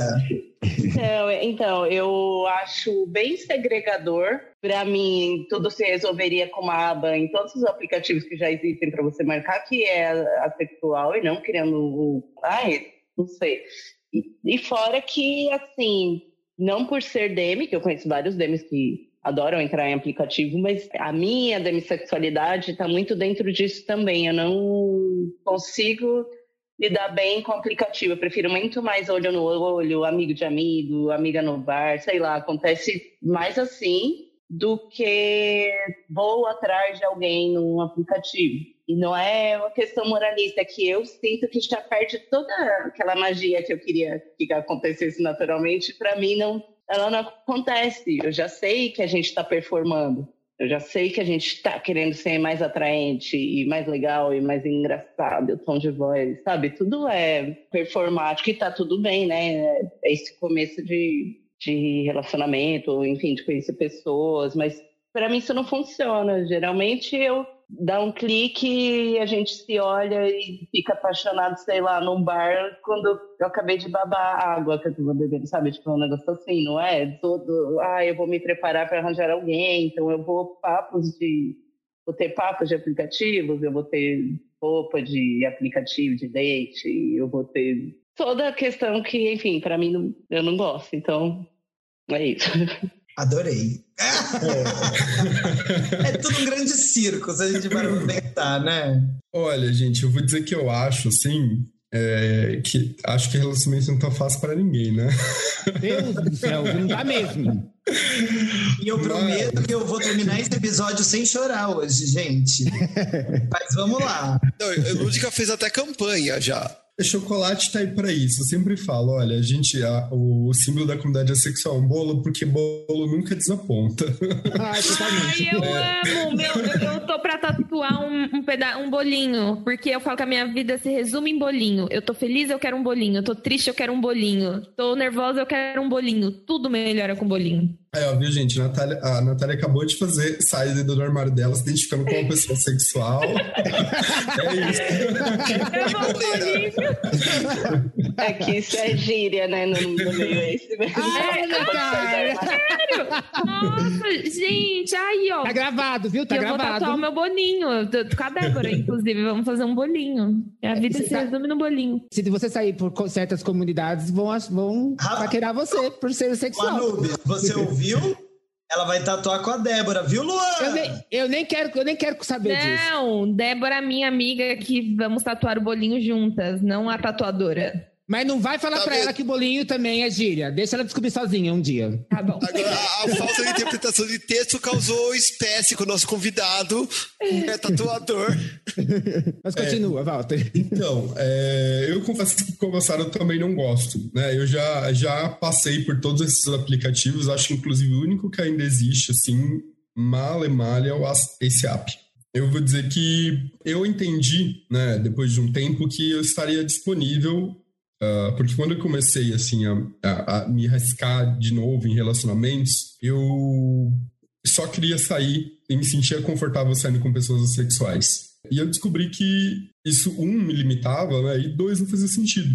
É, porque, um, eu podia estar forçando estar com uma pessoa ali que eu não queria, mas só a gente, a gente era sexual, por isso que a gente estava saindo para um, um date. E depois de al- algumas experiências que não foram tão, tão legais, eu entendi que, na verdade, né, no meu caso, mesmo sendo estrito, eu consegui chegar a um- uma experiência confortável ou a uma disponibilidade de confortável sexo, né? O que eu quero dizer aí com isso? Acho que vem a, a, a- que eu falei lá atrás da minha experiência com a questão do sexo. Né, de achar que aquilo precisa acontecer de uma forma obrigatória e de não entender na minha lá atrás da minha adolescência como aquilo acontecia e me deixava tão desconfortável mesmo que o sexo fosse algo prazeroso. Eu decidi me arriscar. E eu digo isso porque eu costumava usar aplicativo, eu usava o Tinder especialmente, e sempre tinha lá escrito, né, porque o Tinder permite que você diga que você é sexual. É, e eu tinha já um texto pronto para tentar mais ou menos passar para as pessoas quando me escreviam e perguntavam assim: ah, mas que, que é ser assexual, né? Grande parte das pessoas, na verdade, iam pro Google antes. Daí, normalmente, as pessoas voltavam depois do match e perguntavam assim: ah, mas então a gente não vai transar. Né? Eu dizia, olha, não sei, acho que acho que tem umas coisas por aí antes. Primeiro a gente tem que sair para um café, mas tudo bem. É, né? Ou pelo menos faz o convite, assim, ah, vem transar, né? Não chega, tipo... Quero um transar. café, quero um café, quero um café. Eu nem, eu nem vou comentar aqui que quando eu usava aplicativo eu chamava todo mundo pra tomar um café. Olha, to- é isso, né? A pessoa tá Tipo, querendo Vamos se tomar um expor. cafezinho. Eu falava, vamos tomar um cafezinho. Era Agora tudo todo mundo já sabe. Café. Agora Se já sabe. Starbucks falasse. Nossa senhora. Se os cafés lá do lado do meu trabalho falassem. Jesus É, amado. Eu, eu acho que muitas vezes, né, para as pessoas sexuais é mais difícil iniciar, às vezes, um relacionamento, porque, né, eu posso dizer, talvez pela minha experiência, pela experiência das, das pessoas mais próximas ao meu redor. né? eu moro em São Paulo, na capital. É, sou uma pessoa LGBTQIA, e a maior parte das pessoas ao meu redor são LGBTQIA. Isso quer dizer que grande parte dos nossos primeiros contatos acabam sendo sexuais. Né? A gente primeiro tem que estar disponível sexualmente para alguém para saber se a gente vai estar emocionalmente disponível para outra pessoa. Então, esse é um primeiro obstáculo para pessoas é, assexuais, assim. Que acho que, volto a lembrar, embora a grande maioria das pessoas sexuais transem, estatisticamente, né, existe sim uma questão de que grande parte da comunidade sexual tem uma questão própria com o sexo, né, com a prática sexual. Por isso, porque grande parte das pessoas sexuais hoje são muito mais velhas e descobriram sexuais depois de iniciar né, a sua vida sexual, que normalmente veio de uma forma não tão voluntária e veio muito mais pressão de outras pessoas. Então, nem todo mundo tem uma, um sentimento assim tão confortável em relação ao sexo. Então, isso pode ser sim um problema, porque talvez você seja visto como uma pessoa que vai ser imediatamente descartada. Ou então, né, você vai ser vista como uma pessoa que, apesar de ter uma ligação longínqua com a outra pessoa, de ter uma conexão, né, aquela pessoa vai colocar em xeque essa conexão. Isso, inclusive, é muito comum. né, porque se a gente não transa, o que, que a gente é? Só amigos. É muito comum que pessoas sexuais sejam vistas mesmo por suas parceiras como amigos. Então, tipo, existe um grande conflito, uma grande tensão, acho, com pessoas sexuais, e isso, obviamente, é, é muito mais fácil para pessoas sexuais que estão muito mais confortáveis e dispostas ao sexo, obviamente, porque a gente tem pessoas, especialmente que não sentem atração, né? Tem, não sentem desejo sexual e não têm interesse em praticar sexo, como para elas é muito mais difícil, né, encontrar é, uma disponibilidade de relação relacionamento. Então, acho que é isso, assim, ó, só para começar, né? Porque eu acho que quando a gente tá falando sobre isso, né, começar um relacionamento, viver esse relacionamento, eu sempre falo, e já vai ser difícil, né? Eu costumo me relacionar com pessoas que não são assexuais. E eu falo, olha, a primeira coisa que você precisa entender sobre mim não é nem se a gente vai ou não transar né? Porque eu acho que isso é o de menos. Eu acho que a gente precisa entender, na verdade, é como existem duas formas de ver e sentir ali completamente diferentes. Porque mesmo que eu decida né, e possa performar o sexo, vou até usar essa palavra da Sara porque acho que é isso, o fato de eu não sentir atração sexual provavelmente vai ficar aparente em algum momento. E aquela pessoa vai perceber que tem algo mais ali. E ela sempre, o que vai incomodar aquela pessoa é uma percepção de que eu não sinto da mesma forma que ela sente. Né? Que é a grande discussão, assim, que é preciso ter, especialmente quando a gente está falando entre pessoa, uma pessoa homossexual e uma pessoa sexual se relacionando. Isso, obviamente, também pode acontecer entre duas pessoas assexuais, mas vai ficar muito mais aparente é, entre uma pessoa sexual e uma pessoa homossexual. Porque a gente está falando né, de uma pessoa sentindo atração sexual e outra pessoa não. E, embora ninguém possa até não ter termos para entender isso na sua vivência, porque, sei lá, alguém aqui nunca ouviu falar sobre a sexualidade, a pessoa sexual tá ali namorando outra pessoa né, aquela experiência que elas vão ter ali juntas vai ser conflituosa. E talvez não haja ninguém, né, esse é o grande problema, assim, para explicar ou tentar ajudá-la a entender o que está acontecendo. Porque quando elas vão procurar talvez um conselho, aquela pessoa sexual só vai ouvir de profissionais da saúde, infelizmente algumas vezes até psicólogos, de que ela ou provavelmente tem um trauma, ou tem algum desequilíbrio hormonal, ou tem algum bloqueio, né, ou precisa de hormonização porque ela pode ter algum transtorno. Então, é, essas coisas, elas acabam inquestionavelmente refletindo quando a gente fala sobre relacionamentos, né? E, e isso reflete, obviamente, uh, numa construção muitas vezes que leva grande parte das pessoas assexuais, né? Acho que mais ainda do que muitas outras pessoas LGBTQIA+, se questionar sobre a questão da solidão, sobre como muitas vezes você sente que você corre o risco de envelhecer sozinho. É uma conversa um pouco tensa que com frequência a gente tem na comunidade sexual, assim. Eu quero dar meu testemunho. Dê seu testemunho, mano. Fala é... do bolo. Não, é que pegando gancho, não usei o pegando gancho ainda hoje, que é uma coisa que a gente usa com frequência. Ai, só é... falta eu do. A senhora já pegou, já, fica quieta. É, do quanto tudo é muito ligado ao sexo, né? Dando meu testemunho. Eu ia falar eu, isso agora. Pra eu me relacionar sexualmente com alguém, tinha que ter alguma coisa que me atraísse naquela pessoa. Nada muito específico, mas tinha que ter alguma coisa que pode ser tanto que Miss Anubis me conhece, não há padrões.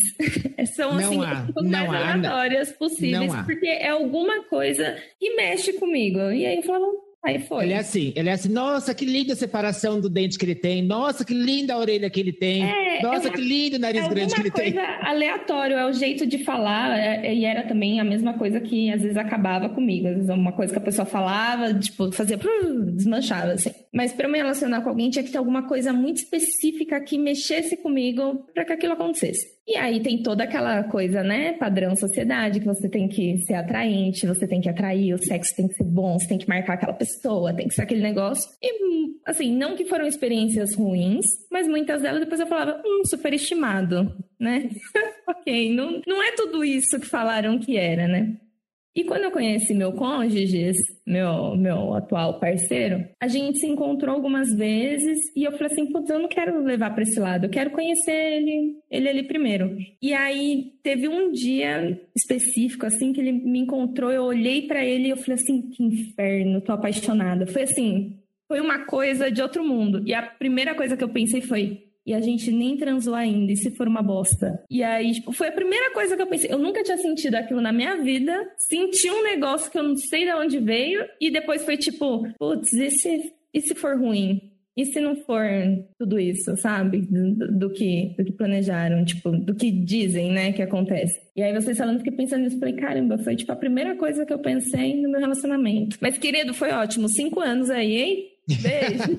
É que a, soci- a- a sociedade hoje, a gente, eu me incluo nisso, né? Sociedade, a comunidade alossexual, digamos assim, a gente tem que colocar junto, Gente, ela né? aprendeu essa palavra. Não vou deixar Ela de falar nunca, querida. inteirinha falando. Eu falo, Olha, eu alguém eu aqui que tá Nubes escutando esse episódio, escutou nosso episódio da PEC, que ela aprendeu a palavra data vênia, eu, eu vou ter que fazer as contas de quantas vezes ela usou data vênia no, no- episódio. Assim, só para registrar mesmo que essa e mulher é detalhe, eu nem sei o que significa. Imagina Até onde eu agora nem eu, nem eu. É, a eu, porque eu faço terapia, que acho tão chique falar, gente, demorei 40 anos para poder fazer terapia, acho tão chique falar que faço terapia. Uma coisa que a minha terapeuta tenta fazer de mim é, descolo- é porque eu tenho, eu tenho, como posso dizer, padrões fixos na minha cabeça, sabe? Eu quero um homem que seja assim, eu quero que seja alto, loiro, rico, de olho azul e etc e tal. A gente não vai casar, Miss Anubis. Não É, vai. então, você podia, ser, você podia ser trans, pelo menos, né, Natália? Sim. Ela só não é alta, mas tudo bem, um salto ajuda. Então, tipo, às vezes, se a pessoa não era no aplicativo, a comunidade geralmente faz muito disso, né? Você vê a pessoa, foto da pessoa, você vê a altura, tudo nu. Se não é o que você tá pensando na sua cabeça, você escolhe. Então, você acaba perdendo milhões de oportunidades de conhecer pessoas maravilhosas e o sexo faz a mesma coisa. Às vezes a gente vai direto no sexo e acha que tá ruim e pode ser milhões de coisas. Pode ser a primeira vez, pode ser porque a pessoa estava incômoda, pode ser porque ela estava bêbada, pode ser... mas você esquece e de- deleta da sua cabeça essa pessoa e perde de conhecer milhões de pessoas diferentes. Inclusive, eu nem sou tão al- alossexual, vou, tô me descobrindo outras coisas ultimamente. E nem é o principal, né, de um, de um relacionamento. Não, dá pra se basear e se pautar só nisso, assim. E Tem mil coisas mais importantes do que isso.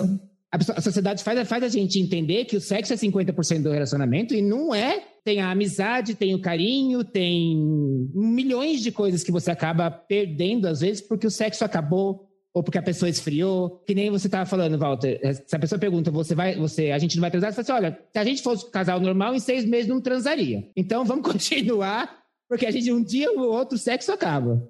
E o pessoal coloca muito É muita primeira pauta. É. E é doido ouvir vocês falando, porque vocês sabem. E eu devo ser o quê? A, a exacerbação da, da pessoa alossexual? eu devo ser o, o, o outro oposto? Ela é a louca sexual, né? A louca, né? É, exatamente. É, por algum motivo, aí eu que, que me vire para ir atrás, descobrir por quê. Para mim é muito importante. Não é a única coisa que existe num relacionamento. Se fosse, não estava casado, não estava junto há quase 10 anos com a mesma pessoa. Até porque é uma questão para nós, sempre foi. E mesmo assim é algo que para mim é extremamente importante porque eu me sinto incompleto ao não praticar. E imagino que também faça parte do sentimento de quem é uma pessoa sexual se sentir de certa forma abusado se for obrigado a fazer também. Acho que tem uma, uma pequena, posso estar muito louca, pode ter uma pequena equivalência nessa diferença que mora entre a- as duas formas de ser, que eu acho que inclusive é o que deve causar maior confusão entre as pessoas do não, mas se eu gosto tanto, por que, que o outro não? É, ou se eu não gosto nada, por que, que o outro leva tanto isso em consideração e eu não? Acho que é uma discussão social, mais do que só sexual e de práticas, etc. É uma discussão sexual ampla, assim, pra gente fazer. É aquela velha história, não dá pra terminar nesse episódio, né? A gente vai ter que fazer a parte 2, 3, 10, porque. A gente tem que fazer a letra A, B. Letra A, C, letra A, B. é, e, e trazer mais isso em pauta. A ponto Porque 1, a ponto 2. É, faz, faz diferença. Me veio até uma pergunta para vocês. É, nem sei se vocês conseguem responder, porque eu não sei se é uma coisa muito mais médica, não sei. Mas a impressão que eu tenho do pouco que eu conheci do espectro é de que, da mesma forma que existe sim a pessoa sexual, dentro de suas várias formas, a gente tem também a pessoa que pode ter algo relacionado ao hormônio ou psicologicamente falando, que vai diminuir a sua libido e você não vai fazer a prática, etc. Qual a minha pergunta? Porque eu acho que alguém que ouça esse episódio pode se perguntar a mesma coisa. Como que a gente descobre que é uma coisa e não a outra? Tem um jeito ou é só assim, sentir? Eu, eu sei que vocês já falaram um pouco sobre isso, mas tem alguma Não, eu senti. Resolvi para mim que é isso. Ou tem alguma forma que eu imagino que seja até difícil, porque vocês comentaram exatamente a dificuldade de passar num médico e, e, falar sobre essa questão, né? Como funciona? Data Vênia. Olha, até... Data Vênia alossexual. Data Vênia, né? Na verdade, na verdade, não posso usar. O Data Vênia usa quando você tem. Alguém tá falando e você quer discordar, você usa Data Vênia. Ah, eu vou falar com a Lúdica sempre isso, então. É, então eu e ela é data velha. Vai ser o sobrenome dela agora, né? eu acho que, assim, né, uma coisa assim que a gente pode começar, que eu sempre falo, as pessoas, muitas vezes as pessoas me escreviam assim, olha, eu gosto muito de sexo. E eu sempre respondia mais ou menos da mesma forma, tipo, ah, mas o que é gostar muito de sexo para você? Porque acho que o que acontece é, acho que existe essa questão aqui dessa sexo norma, né? E eu tô de, novo repetindo assim, a gente nunca falou contra o sexo. A gente entende que sexo pode ser uma forma muito legal de criar conexão, de expressar afeto, expressar sentimentos.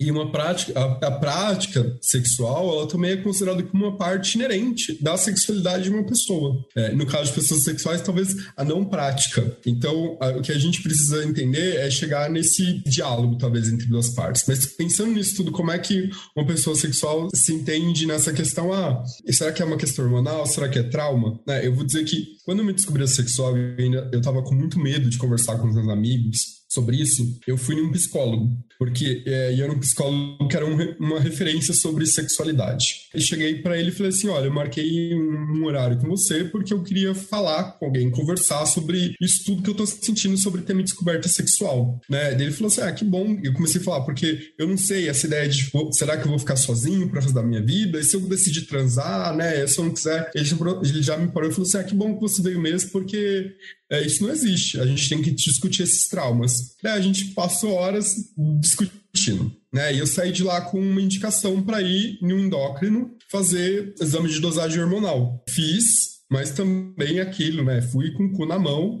porque eu tava muito certo de mim, mas eu falei, já agora, se eu tomar a rasteira desse povo, né? Felizmente não tomei. É, Você deu a rasteira? Dei a rasteira.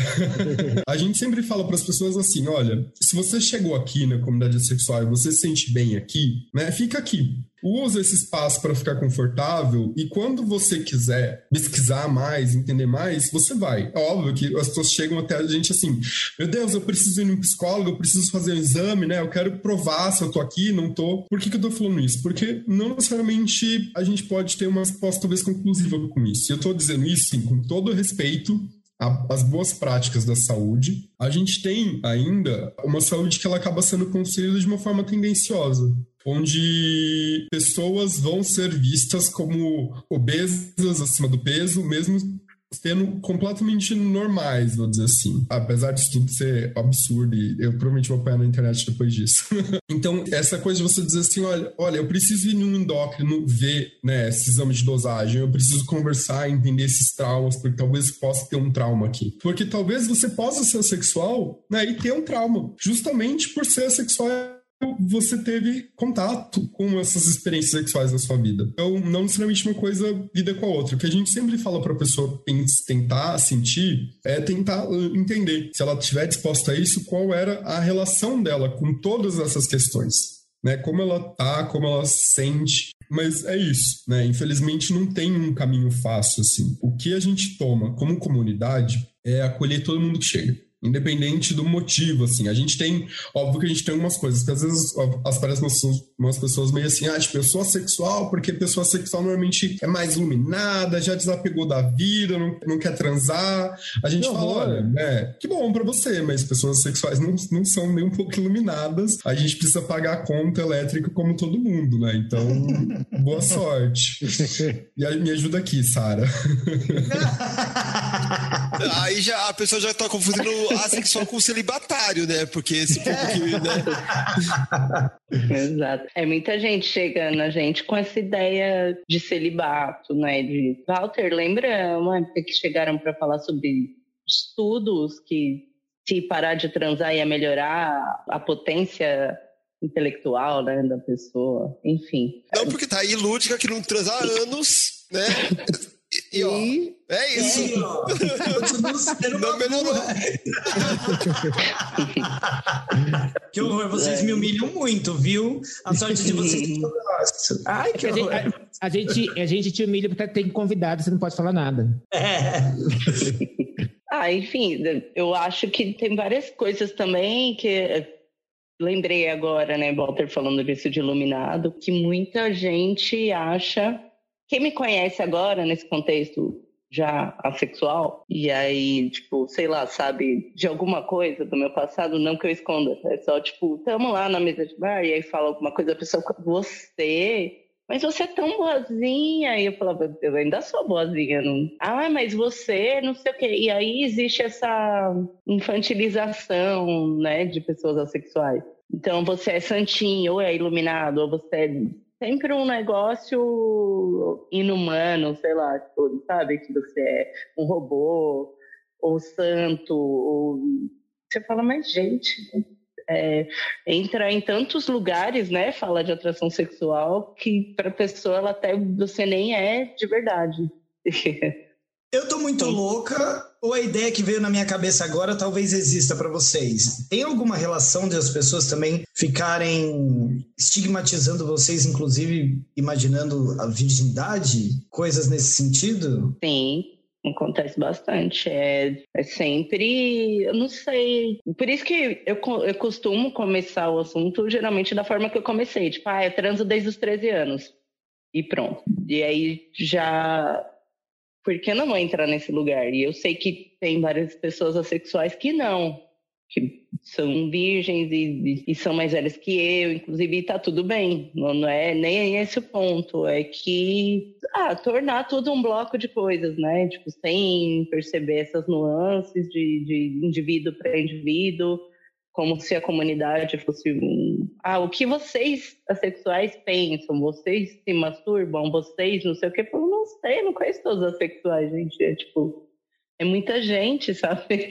Dá para eu falar por mim, né? Enfim. E eu confesso que é o que eu acho mais bonito nesse nosso projeto, é que todo mundo que a gente traz aqui sempre faz a questão de deixar muito claro assim, é a minha experiência muito particular, que tem as suas nuances, suas particularidades, mas eu nunca posso falar pela comunidade.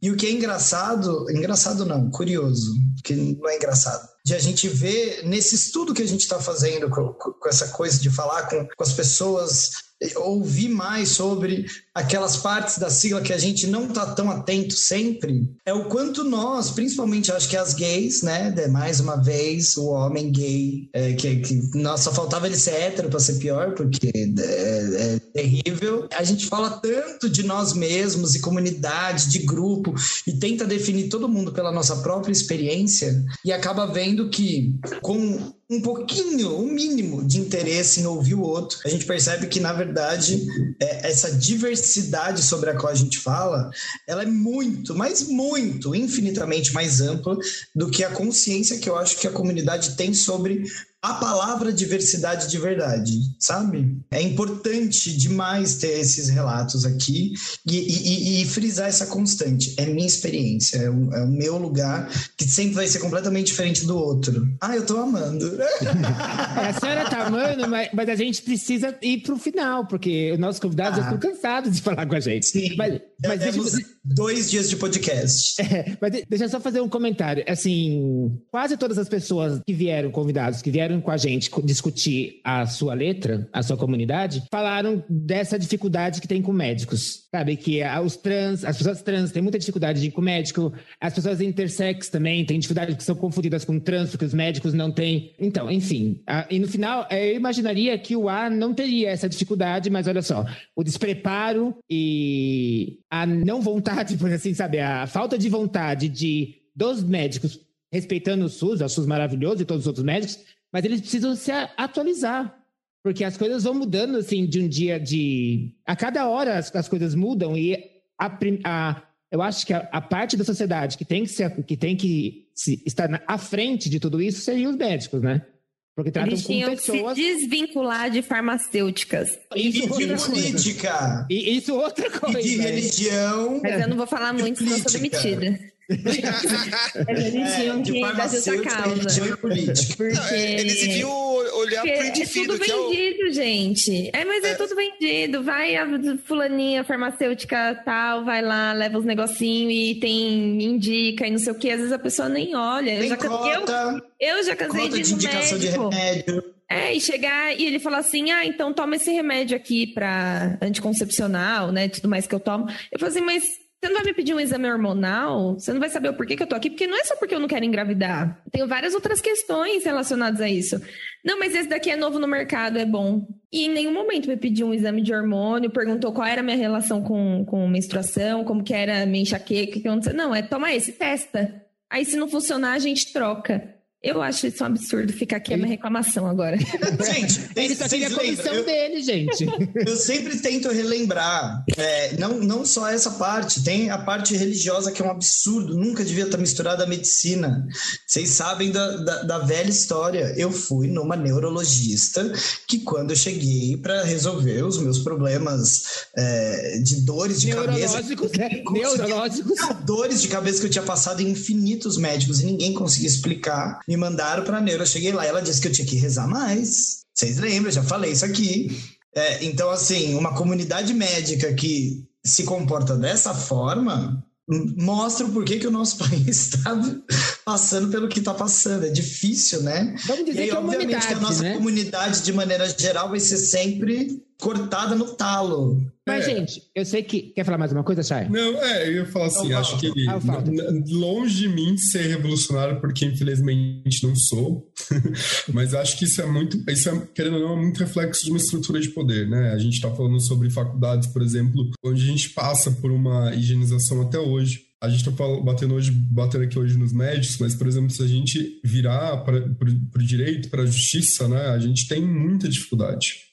É, então, acho que isso tudo a gente, na verdade, está falando sobre essa, toda essa estrutura de poder, né, onde a religião, o direito, a saúde, infelizmente, entram para manter uma estrutura de poder. E por sua própria natureza, a, a, diversidade, ela é, ela tem um vínculo de romper esse, o status quo, porque ela traz a diferença. Acho que essa é a, a grande questão, assim. E por isso que as pessoas resistem tanto a isso, a, é, porque quanto você, quanto mais você tem que reconhecer que o outro é diferente, né, as fórmulas, isso para de fazer sentido. A gente precisa olhar para o indivíduo né, reconhecer a humanidade do outro, e isso é disruptivo ao poder. Acho que essa é, o, é a grande questão, mas isso, vou. Se vou reorganizar, se tira da zona de conforto, né? Sim. gente, mas assim, antes da gente ir pro nosso quadro, eu queria fazer uma pergunta rapidinho, né? E vocês podem Nossa, responder rapidinho. mas não ia acabar? Ela me interrompeu que vai acabar não, três então, dias de podcast. Agora ela quer mais uma? Não, eu ia dar, eu ia, eu queria te interromper para me dar a última pergunta, entendeu? Que é aquela nossa pergunta clássica de Nosso momento RuPaul. É, de, Ai, momento RuPaul. Não pode faltar. Tá vendo? Eu queria que vocês respondessem assim, o que vocês falariam para o jovem Walter, para a jovem Sara? De repente pode estar é, uns ouvintes nossos, se Deus queira, bastantes ouvintes possam se relacionar com vocês. O que, vocês poderiam falar para essas jovens pessoas? É, de repente, aquela coisa, sabe, que você gostaria de ter ouvido antes, que poderia ter facilitado sua vida? Eu acho que, né, talvez não só para mim, mas eu vou dizer que acho que existe uma enorme comunidade que, apesar de todas as brigas, uh, apesar de todas as brigas, a comunidade sexual é uma comunidade uh, que está pronta para te acolher. E não precisa se preocupar, porque todo mundo ali vai ter espaço e a diversidade, essa diferença é o que faz a gente ser aonde faz brilhar o fato de que cada um de nós somos, somos seres humanos. Acho que então tá tudo certo. Infelizmente é difícil, mas vai melhorar. Um complemento da fala do Walter, né? Que ele falou que, que a comunidade briga muito, mas toda a comunidade briga, né? Porque comunidade que não briga não é comunidade aceita, né? Justo. Temos um episódio sobre isso, escute lá, galera. Acho que para mim é é mais sentir do que falar, sabe? Eu, eu, sei lá, me daria um abraço, eu me perdoaria mais. Talvez ficasse mais. falasse mais para ficar de boa, sabe? Para ficar calma. Não é. Você não é um ET, não tem nada errado, tá tudo, tá tudo indo bem, não se força, sabe? Porque eu, nessa minha busca, mais uma vez, né, com uma vivência diferente de várias pessoas assexuais que conheço. A minha teve, passou por muito isso de querer me provar e, tipo, eu não sou moralista, então eu vou fazer mais ainda. Tudo que for contra o moralismo, sei lá, uma coisa meio até ingênua, né, imatura, para não, né, pra, nessa busca e sei lá, acho que eu diria só que não precisa buscar nada, tá tudo bem, deixa das coisas irem, uma hora você acha o seu caminho, sabe? Perfeito. Gente, alguém quer fazer mais alguma pergunta que eu não vou deixar? Muito obrigado. Muito, gente, o que, que a gente vai fazer agora? Vamos para o nosso quadro Dicas de Drag.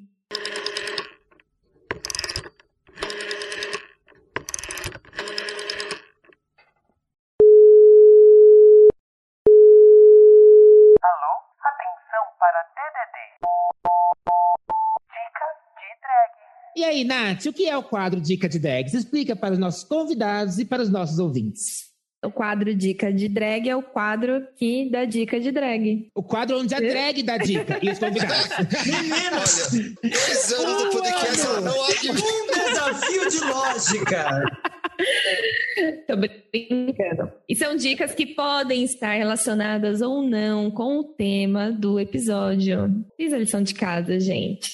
Então aproveita, começa Não, com você. não, na verdade, eu fiz a lição de casa de saber qual era o tema. Mas de, de- de explicar a dica de drag. Mas- Inclusive, o Lúdica saiu correndo pegar dela, né? Porque Pegar ela dela. também deve ter Mas feito. eu posso, eu posso começar com a minha já, porque aí depois vocês falam sério. Porque, né? eu- gente, a minha vida não tá permitindo. Eu consegui ver nada, assim. Então, como eu não posso indicar esse episódio porque ele vai estar acontecendo e quando a pessoa chegar aqui já tá no fim, eu vou indicar uma coisa que eu estou fazendo essa semana, que é arrumar os meus guarda-roupas, guardas, guardas, guarda-roupas, meus armários, meus armários tudo aqui de casa. Tô arrumando nas minhas horas vagas e eu comprei aquele negócio de embalar coisa a vácuo.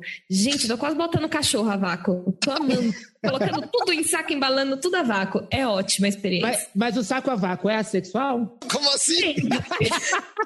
Ah, é porque eu pensei que tinha, tinha a ver com o tema, desculpa, gente. Olha, Não, ela eu falei que não tinha episódio nada a ter- todo super legal pra né? Finalizar vendo? com essa piada.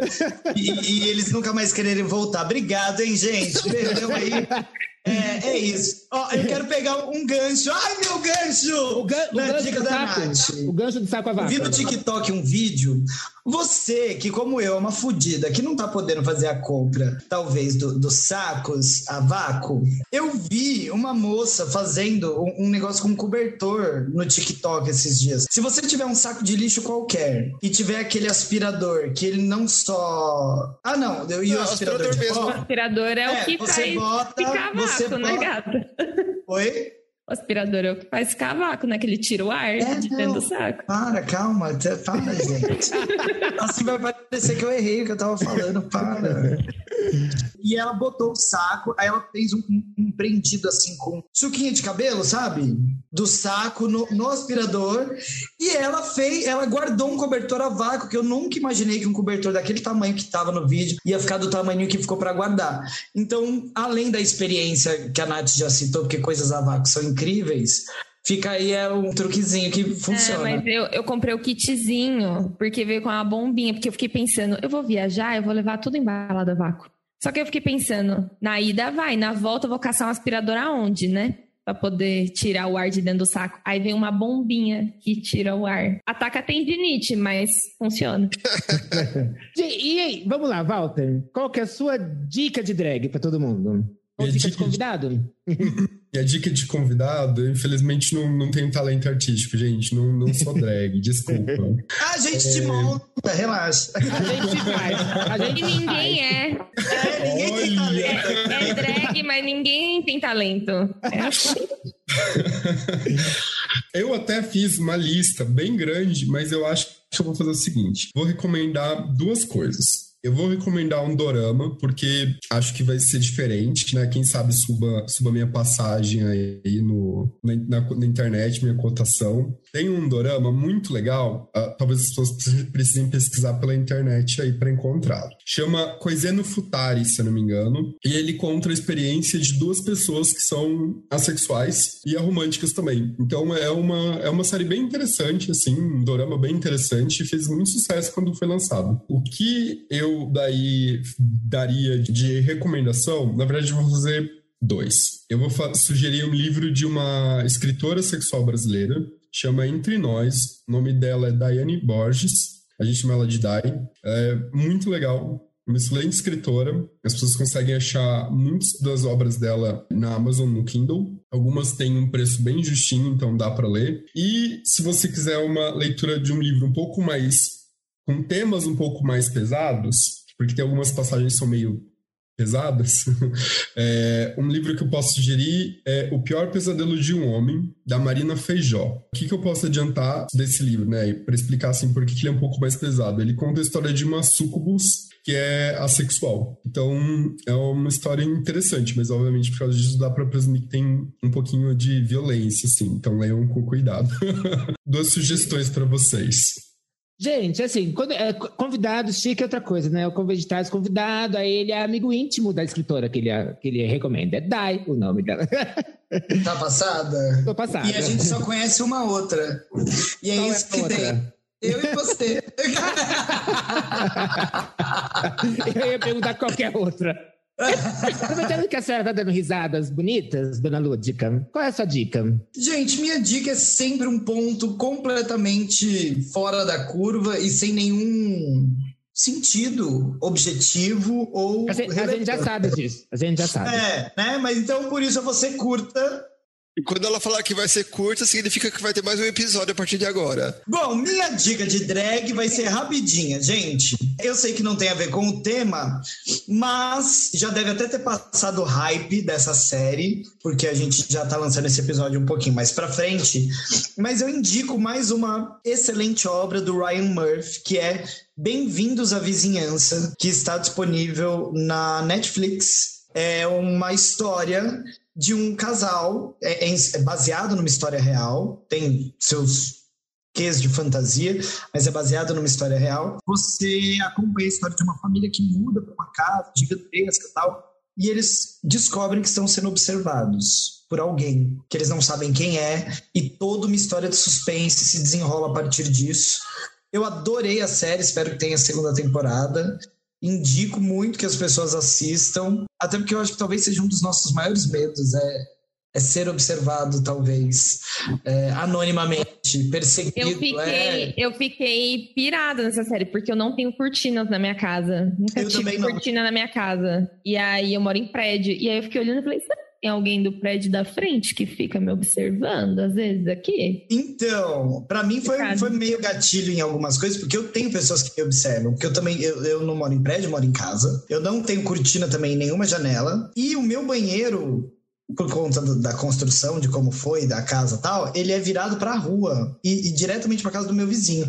Quando eu tô tomando banho da minha janela, se ela tiver aberta, ele consegue me ver. E ele, a família dele, a filha, a tia, o parente, quem for e tal. E às vezes eu tô desatento e tomando banho pego essas pessoas me observando. Quando eu acho que não tem ninguém vendo e vejo E a família inteira já furou os olhos, né? Inclusive.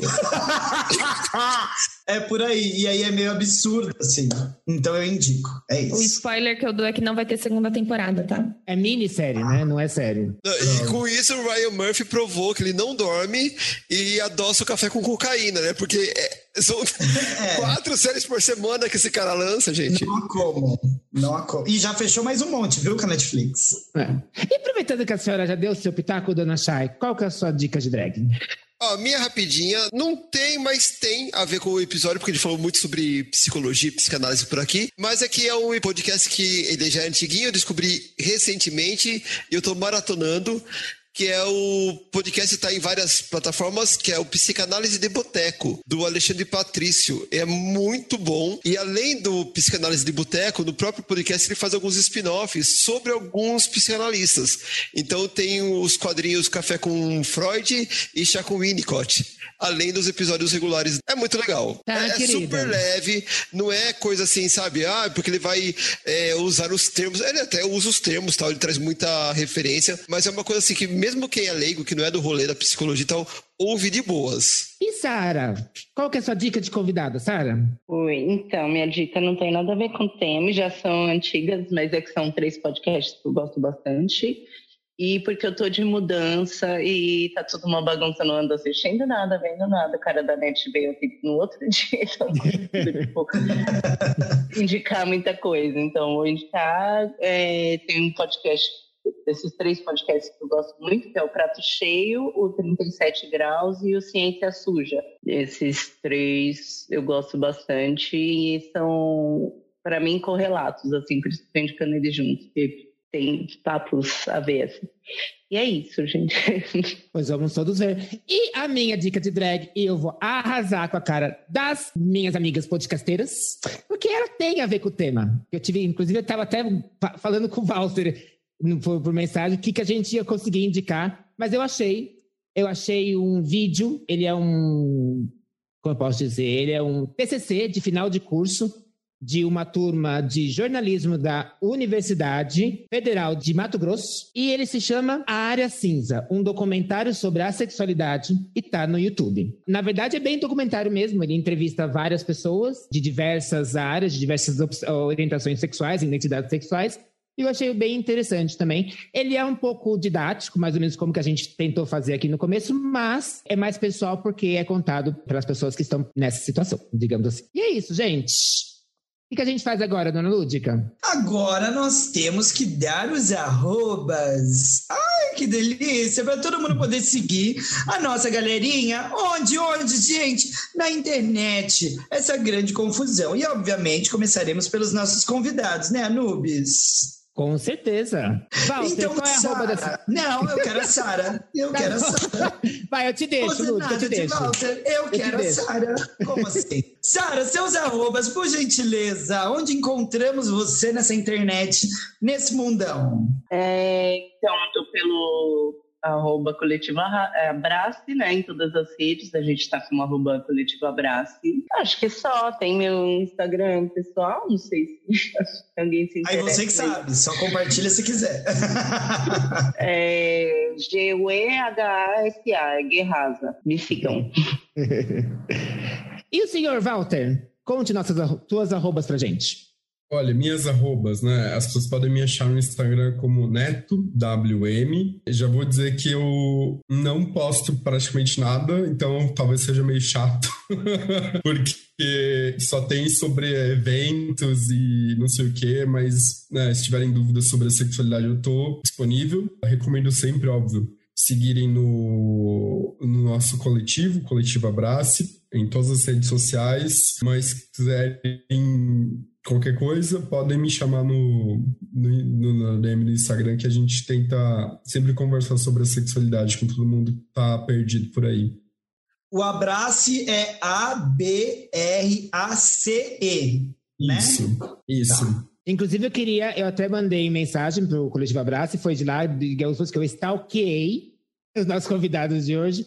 E eu queria agradecer ao pessoal do Coletivo Abraço, que são vocês mesmos, né? Então, muito obrigado. Inclusive, olha, desculpa. dois, inclusive, Se é sobre... se você mandou mensagem a gente não respondeu, eu vou pedir desculpas. Eu normalmente sou uma das pessoas que tento ficar olhando o Instagram, mas esse mês tá difícil. Mas o importante é que você olhou o seu. Justo. E aí, dona Natália, que tá fora das redes sociais por enquanto? Qual é afastado das redes sociais por motivo de sanidade mental nesse período, né? E aí, não sei se volto, porque o mundo tá muito legal sem as minhas redes sociais, mas tem o arroba pstq.oficial, que é muito legal. Então, deixo esse arroba aí pra vocês. O que, que que a gente nosso. encontra nesse arroba do PSTQ.oficial? Encontra eu nas thumbs, aparecendo, cortes do, do, do- dos episódios especiais aqui. Tem o Linktree com os arrobas de todo mundo, da, da- nós aqui do, do PSTQ, o link pro Apoia-se, tem YouTube, Ai, saudades. tem. Arroba dos mais convidados que participam. Arroba dos convidados tá na, tá na thumbzinha que tem a minha foto também. Trechos E aí? exclusivos. Gente, mas já falei, vocês não estão ouvindo? Falei? Não, você falou cortes, não trechos exclusivos. mas, são, mas são os cortes exclusivos. Não, mas que corte é quando é do episódio. O trecho exclusivo é quando não vai ao ar. Vai tudo, Gente, gente. vocês vão vai lá. Tem visita em casa. Tem visita em casa. A vocês gente é vão uma raqueira assim. Se ficar aí na dúvida do que, que é, você entra lá e vê e decide se é Eu nem queria-? Foi estratégia, Lúdica. Foi estratégia. Eu nem queria dizer que a Nath é de Osasco, nenhuma. que a Nath é de Osasco e a Chay é de Salto. Nem queria dizer. Ai, salto, cidade idílica que nos deu Kim Kataguiri. Por isso que eu sou assim. Chay, eu descobri esses dias, gente. Ai, eu fiquei tão decepcionado com a minha cidade. Mas vamos lá, Acelera, Chay. galera. Dá uma Vamos lá, arroba aí, Chay. Chay. Vai. Arroba Morn- Morningwood no Twitter e no Instagram também low profile como o Walter. Nunca posto nada. Dona Lúdica, sua. Ah, eu vou ficar por último, porque eu tenho todo um textão. Tá ótimo, eu vou dar a minha então. Arroba AnubisDrag, tanto no Instagram, quanto no Twitter, quanto no Grindr. E o meu, vocês já conhecem, brasileiros. Basta vocês me seguirem, tanto no Instagram, como no TikTok, como arroba show da Lúdica. Lúdica com Y-K-A-H. Sim! Caga! Não faça essa piada, a vida já fez. E quem quiser conhecer o cavalo que carrega toda essa entidade, basta seguir o arroba LGPedroso no Instagram e manda um nudes inbox. E o texto? É esse. Ah! Achei que ela já ia emendar encerramento. É. Eu não, mas antes do encerramento, a gente tem que agradecer muito os nossos convidados, porque hoje foi realmente uma aula de quase três horas. Mas foi realmente uma ótima Tô aula. fodida gente. pra editar isso daí, gente. Tá. E pode deixar com 2 horas e 45, que esse episódio vale a pena. Todo- Vale, vale. Qualquer coisa que, que, que a gente falou hoje foi realmente muito bom. Vai ser muito obrigado. Não, é Walter. fácil. Eu corto a nossa parte e deixo o resto. Isso, É. deixa só eles. Muito obrigado, Walter, por ter aceitado o nosso convite. Eu queria dizer que o Pix não vai chegar. Eu te enganei, entendeu? Menino, fala isso, né? Divulgando o processo, a gente. Para. olha, vou dizer, vou dizer que a, cita- a citação chega, tá? Ai, socorro. Olha, meu nome é Misa Nubes. Tá, tá no meu identidade. Gente, eu sou professora, eu não. Ai, meu Deus, como é que paga agora? E muito obrigado também à Sara, que também graciosamente aceitou o nosso convite para deixar o nosso podcast mais bonito, né? Porque a gente tá cansado de ver a cara dessas palhaças, né? Da Lúdica, Natália, Shaman Mood. É isso, gente. Muito obrigado. Agora, Lúdica, encerra. Não, calma, vocês querem deixar um, um adeus final, uma última mensagem? Dê, dá voz a eles, mulher. Eles não querem, tá vendo? Três horas já Você falando. vai falar? Eu? Pode falar. Bom, gente, eu tô. Eu agradeço muito, foi bem legal, divertido. Uma noite cheia de gatinhos entrando e saindo, eu nem vi muito, porque estava bem legal, né, de conversar e ouvir vocês, então eu agradeço, estou à disposição aí, qualquer coisa. Eu agradeço também o convite. é, né, queria agradecer você, ouvinte especial. Olha a voz, olha a voz. Ai, eu esqueci você. de fazer minha vozinha. Não, alô? Ó, você faz uma voz meu Obrigada por ter ligado. Traz um balde. Não, eu queria agradecer você ouvinte está ouvindo, queria agradecer vocês por abrir esse espaço, né, para a gente falar um pouquinho sobre a sexualidade. Eu acho que se a gente não tem, a gente ainda vive em um movimento, a gente está caminhando para tentar construir uma comunidade, né? E é isso, assim, Ah, lutar todo mundo junto, de verdade, como era lá atrás, que a gente está precisando tacar uns tijolos em alguns lugares e quebrar uns vidros e espelhos por aí. Então, obrigado pelo espaço, obrigado pela noite, pela companhia. E viva la revolução! Então vamos finalizando aqui mais um episódio do Pod Save the Queens. Agradecemos novamente a presença de todos vocês que ficaram com a gente aqui até o final de mais um episódio. Muito obrigado, Sara. Muito obrigado, Walter. Misanube, se quiser faltar da próxima, fica à vontade. Então, anotado. gente, estamos terminando mais um episódio importantíssimo da nossa série, até porque são 23 horas, 6 minutos e assim. Sara, Walter, Natália, Misa Nubes, Shy Morningwood e Lúdica estão desconectando completamente. Ai, Brasil, beijo! Beijo, gente! Beijo, até mais. Menina, quase que eu não tive ar pra falar tanto nome, hein? Pois é. Olha, tá, tá fazendo mal. Tá fazendo mal. Para de fumar, bicha.